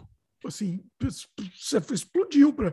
Porque assim, no momento que você está na sua casa desenvolvendo seu jogo aí sozinho, tal, ou com uma equipe pequena, um, uh, duas, três pessoas, enfim, está desenvolvendo lá seu produto, lançou agora. Eu cliquei, cliquei e lancei. Entendeu? No momento que eu tenho que colocar no fliperama, tudo bem, vai ter umas máquinas específicas para isso tal, mas você vai ter que ter espaço, custo com transporte. Eu acho que você acaba dificultando muito mais o processo. Não? Porque a gente, porque a gente ainda não tem essa cultura, né? A gente vai encontrando as soluções à medida que a gente tem a cultura. No estágio inicial, talvez o custo seja maior, mas, por exemplo, quem é que consegue de fato ganhar com o independente, que não é um grande nome do independente que, que, que, que ganha mídia na gringa? Pouquíssimos. Né? Tá, tu não tem custo, mas tu também não tem ganho, porque tu tem que passar pela plataforma e a plataforma tem os seus mecanismos de, de alavancar a coisa. E que tu não, não tem nenhuma possibilidade de, de controlar esses mecanismos, porque é uma plataforma totalmente fechada, né? Tem, tu tá, tu tá refém também do networking, tu, tu, tem que puxar sacos, os sacos certos para ser comentado na, na, mídia especializada, saca? Mas então, no é... local você também vai estar refém. Não necessariamente, né? Porque eu posso ter. Eu posso conseguir organizar um coletivo de, de, de, de pequena escala e ele já vai acessar jogadores na minha cidade. Né? A cidade é muito mais, muito mais porosa do que uma plataforma digital. As pessoas passam pela cidade com muito mais liberdade, mesmo que a cidade também tenha suas restrições. As pessoas atravessam a cidade com mais liberdade do que atravessam a internet hoje em dia, né? Essa internet privatizada até os gargumilo seria um pensar seria um game jam entre aspas só que para jogar. Um, né? Seria isso? Seria um, seria um flipper, esse né? nome tipo, game jam não, não funciona mas é que eu não vejo outro nome aqui para é, demonstrar. tipo, a gente pode pensar também que na real eh, principalmente se tu vai mais para as periferias tu ainda vai encontrar as locadoras né? Vai claro para jogar PlayStation 4 né, Xbox One e tal. Acho que é. não nem sei qual é o Xbox mais atual, acho que é esse. Eles não, mudam o nome, tem um nome lá tão confuso que é para é, pessoa se confundir. É, mas enfim, uh, já tem esses espaços, né? Uh, tu não precisa necessariamente tirar um espaço do nada, tu pode te aproximar desses espaços. Né?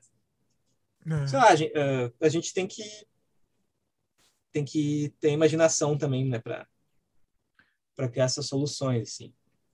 Ah, eu acho interessante. Eu acho interessante, sim. Pode ser um caminho aí, pode ser um caminho.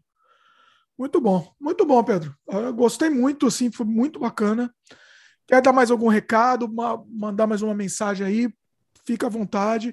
Jabá também, vai lá, manda ver. Uh, pô, sei lá, joga em videogame independente parem de jogar esportes, que é mal, maligno. Eu, ó, eu cada vez mais eu, eu não consigo jogar esses jogos gigantes, esses jogos eu, eu cada vez mais estou procurando coisa pequena, curta, uma experiência uma experiência compacta e, e, e cada vez mais mais intensa, né? intenso e compacto. Eu, eu prefiro, né? Mas vai lá, desculpa te interromper. Ah. Não, acho que é isso mesmo. Não, não, tem nada para falar, eu acho, mas. Faz o último jabá aí, vai. O último jabá para a gente fechar também. Bom, Onde que o pessoal te encontra? No, no Instagram, arroba menos Playstation. Apoia-se barra menos Playstation, Patreon barra menos Playstation. Uh, Twitter, arroba menos Play. Menos Playstation na página do Facebook. Meu e-mail também, se alguém quiser mandar alguma coisa, menos playstation, arroba gmail. É isso aí. Muito bom, vale a pena. O pessoal prestigia lá o, o, os jogos, eu acho que vale a pena mesmo. Vamos dar essa força. E, e é aquilo, se vocês gostam do conteúdo, essa ajuda financeira é fundamental para que esse conteúdo continue, né? Para tudo, para tudo, para tudo que a gente traz aqui, inclusive, né? Assim, falamos com, com o Peter Baistorff, é, ele fazendo as campanhas dele, isso financia a próxima campanha, o próximo projeto. O Pedro também, você prestigiando os jogos dele, vai financiar os próximos. Aqui no canal, o sistema de membros aqui, por exemplo, ajuda a gente a continuar produzindo. Aqui o Sem Freio, a gente sempre está nadando contra a corrente aqui. A gente nada contra a maré, sem rabo preso, a gente quer trazer coisas que os outros podcasts não trazem. Não vale a pena para os outros podcasts, porque eles sabem que isso não vai estourar de audiência. Mas eu não estou preocupado com audiência, eu estou preocupado em fazer um conteúdo que vale a pena, um conteúdo que, que seja gratificante, que eu acho que seja importante para as pessoas assistirem. Né? É essa a nossa ideia. Então, assim, se você gosta desse conteúdo, para tudo, tá? Para o trabalho do Pedro, para o trabalho aqui no Sem Freio, enfim, para os games, para os filmes do Baestorff. Então, assim, a, a, ajuda financeira é a melhor forma de você falar: ó, oh, eu gosto do que você faz, continua fazendo. Né? É, mais do que a ajuda na prática que isso vai estar, tá, porque isso é irrisório, né, Pedro? No fim das contas, no orçamento, isso vai ser irrisório, assim, não vai fazer uma diferença. Mas é na prática. A gente olha e fala, pô, pô eles colocaram dinheiro né, no, no que a gente está fazendo. Pô, pessoal, isso é, é, eles estão valorizando, eles sabem que isso tem valor. E isso dá um boost na gente incrível. Não é isso, Pedro? Faz sentido é. isso que eu falei? Sim. E também, também financia o, as itinerâncias com os gabinetes de Flipper. Né? Olha aí. E, e, você costuma fazer isso bastante, né? Eu fiz, eu comecei a fazer em, eu fiz uma vez em 2015, aí eu voltei a fazer em 2019, fiz umas três, quatro vezes. Uh, daí veio a pandemia, aí agora eu vou voltar mês que vem. Legal. E isso e são seus jogos, são sempre seus jogos nesses gabinetes. É. Normalmente sim, mas eu também já levei jogos do Amalex. Hum, legal. E tem. E tem uh,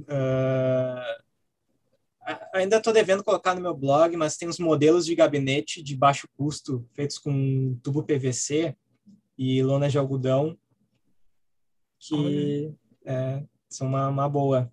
Bota, bota na mochila, desdobra, bota na mochila e vai de ônibus pro rolê com teu gabinete de flipper dentro da mochila. Nossa! Chega Sério? hora, monta. É. E a um tela? metro e meio, gabinete um metro e meio, com tela de notebook, coloca o notebook dentro, aberto assim. Olha isso! Gabinete de flipper. Com tamanho de gabinete, com decoração, né?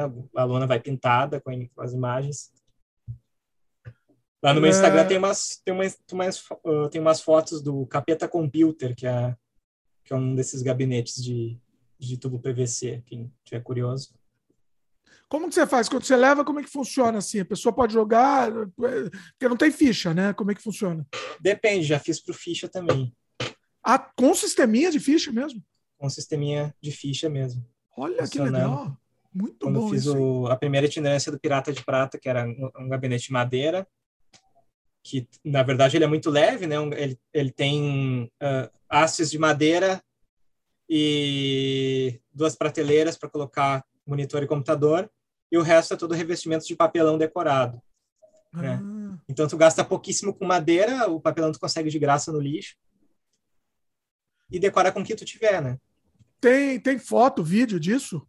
Tem, no meu Instagram tem fotos de todos os gabinetes. Olha, vai lá. Então tá, o, o Instagram também do Pedro tá aqui no tá aqui no, no nos links comentados também. Deixa tá todos os, os posts aqui. Bom, muito bom, Pedro. Excelente. Falar de desenvolvimento de game é uma coisa que eu adoro falar. Eu sempre sempre estamos aí, e principalmente jogo diferente, jogo que, que quebre, que quebre as expectativas. Eu, eu, o, o, que eu mais adoro é quebrar a expectativa, isso é provocar e quebrar a expectativa. Então, é, estamos dentro aí, estamos dentro, vamos, vamos continuar acompanhando o seu trabalho. Muito Valeu, muito obrigado aí pelo espaço. Saúde e anarquia para todo mundo aí. É isso aí. Pessoal que está assistindo, lembra de dar um like aí pra gente, se inscreve no canal, aquela coisa toda. É, ativa o sininho também para o YouTube entender que você gosta do conteúdo que a gente faz. É isso. Valeu e até a próxima.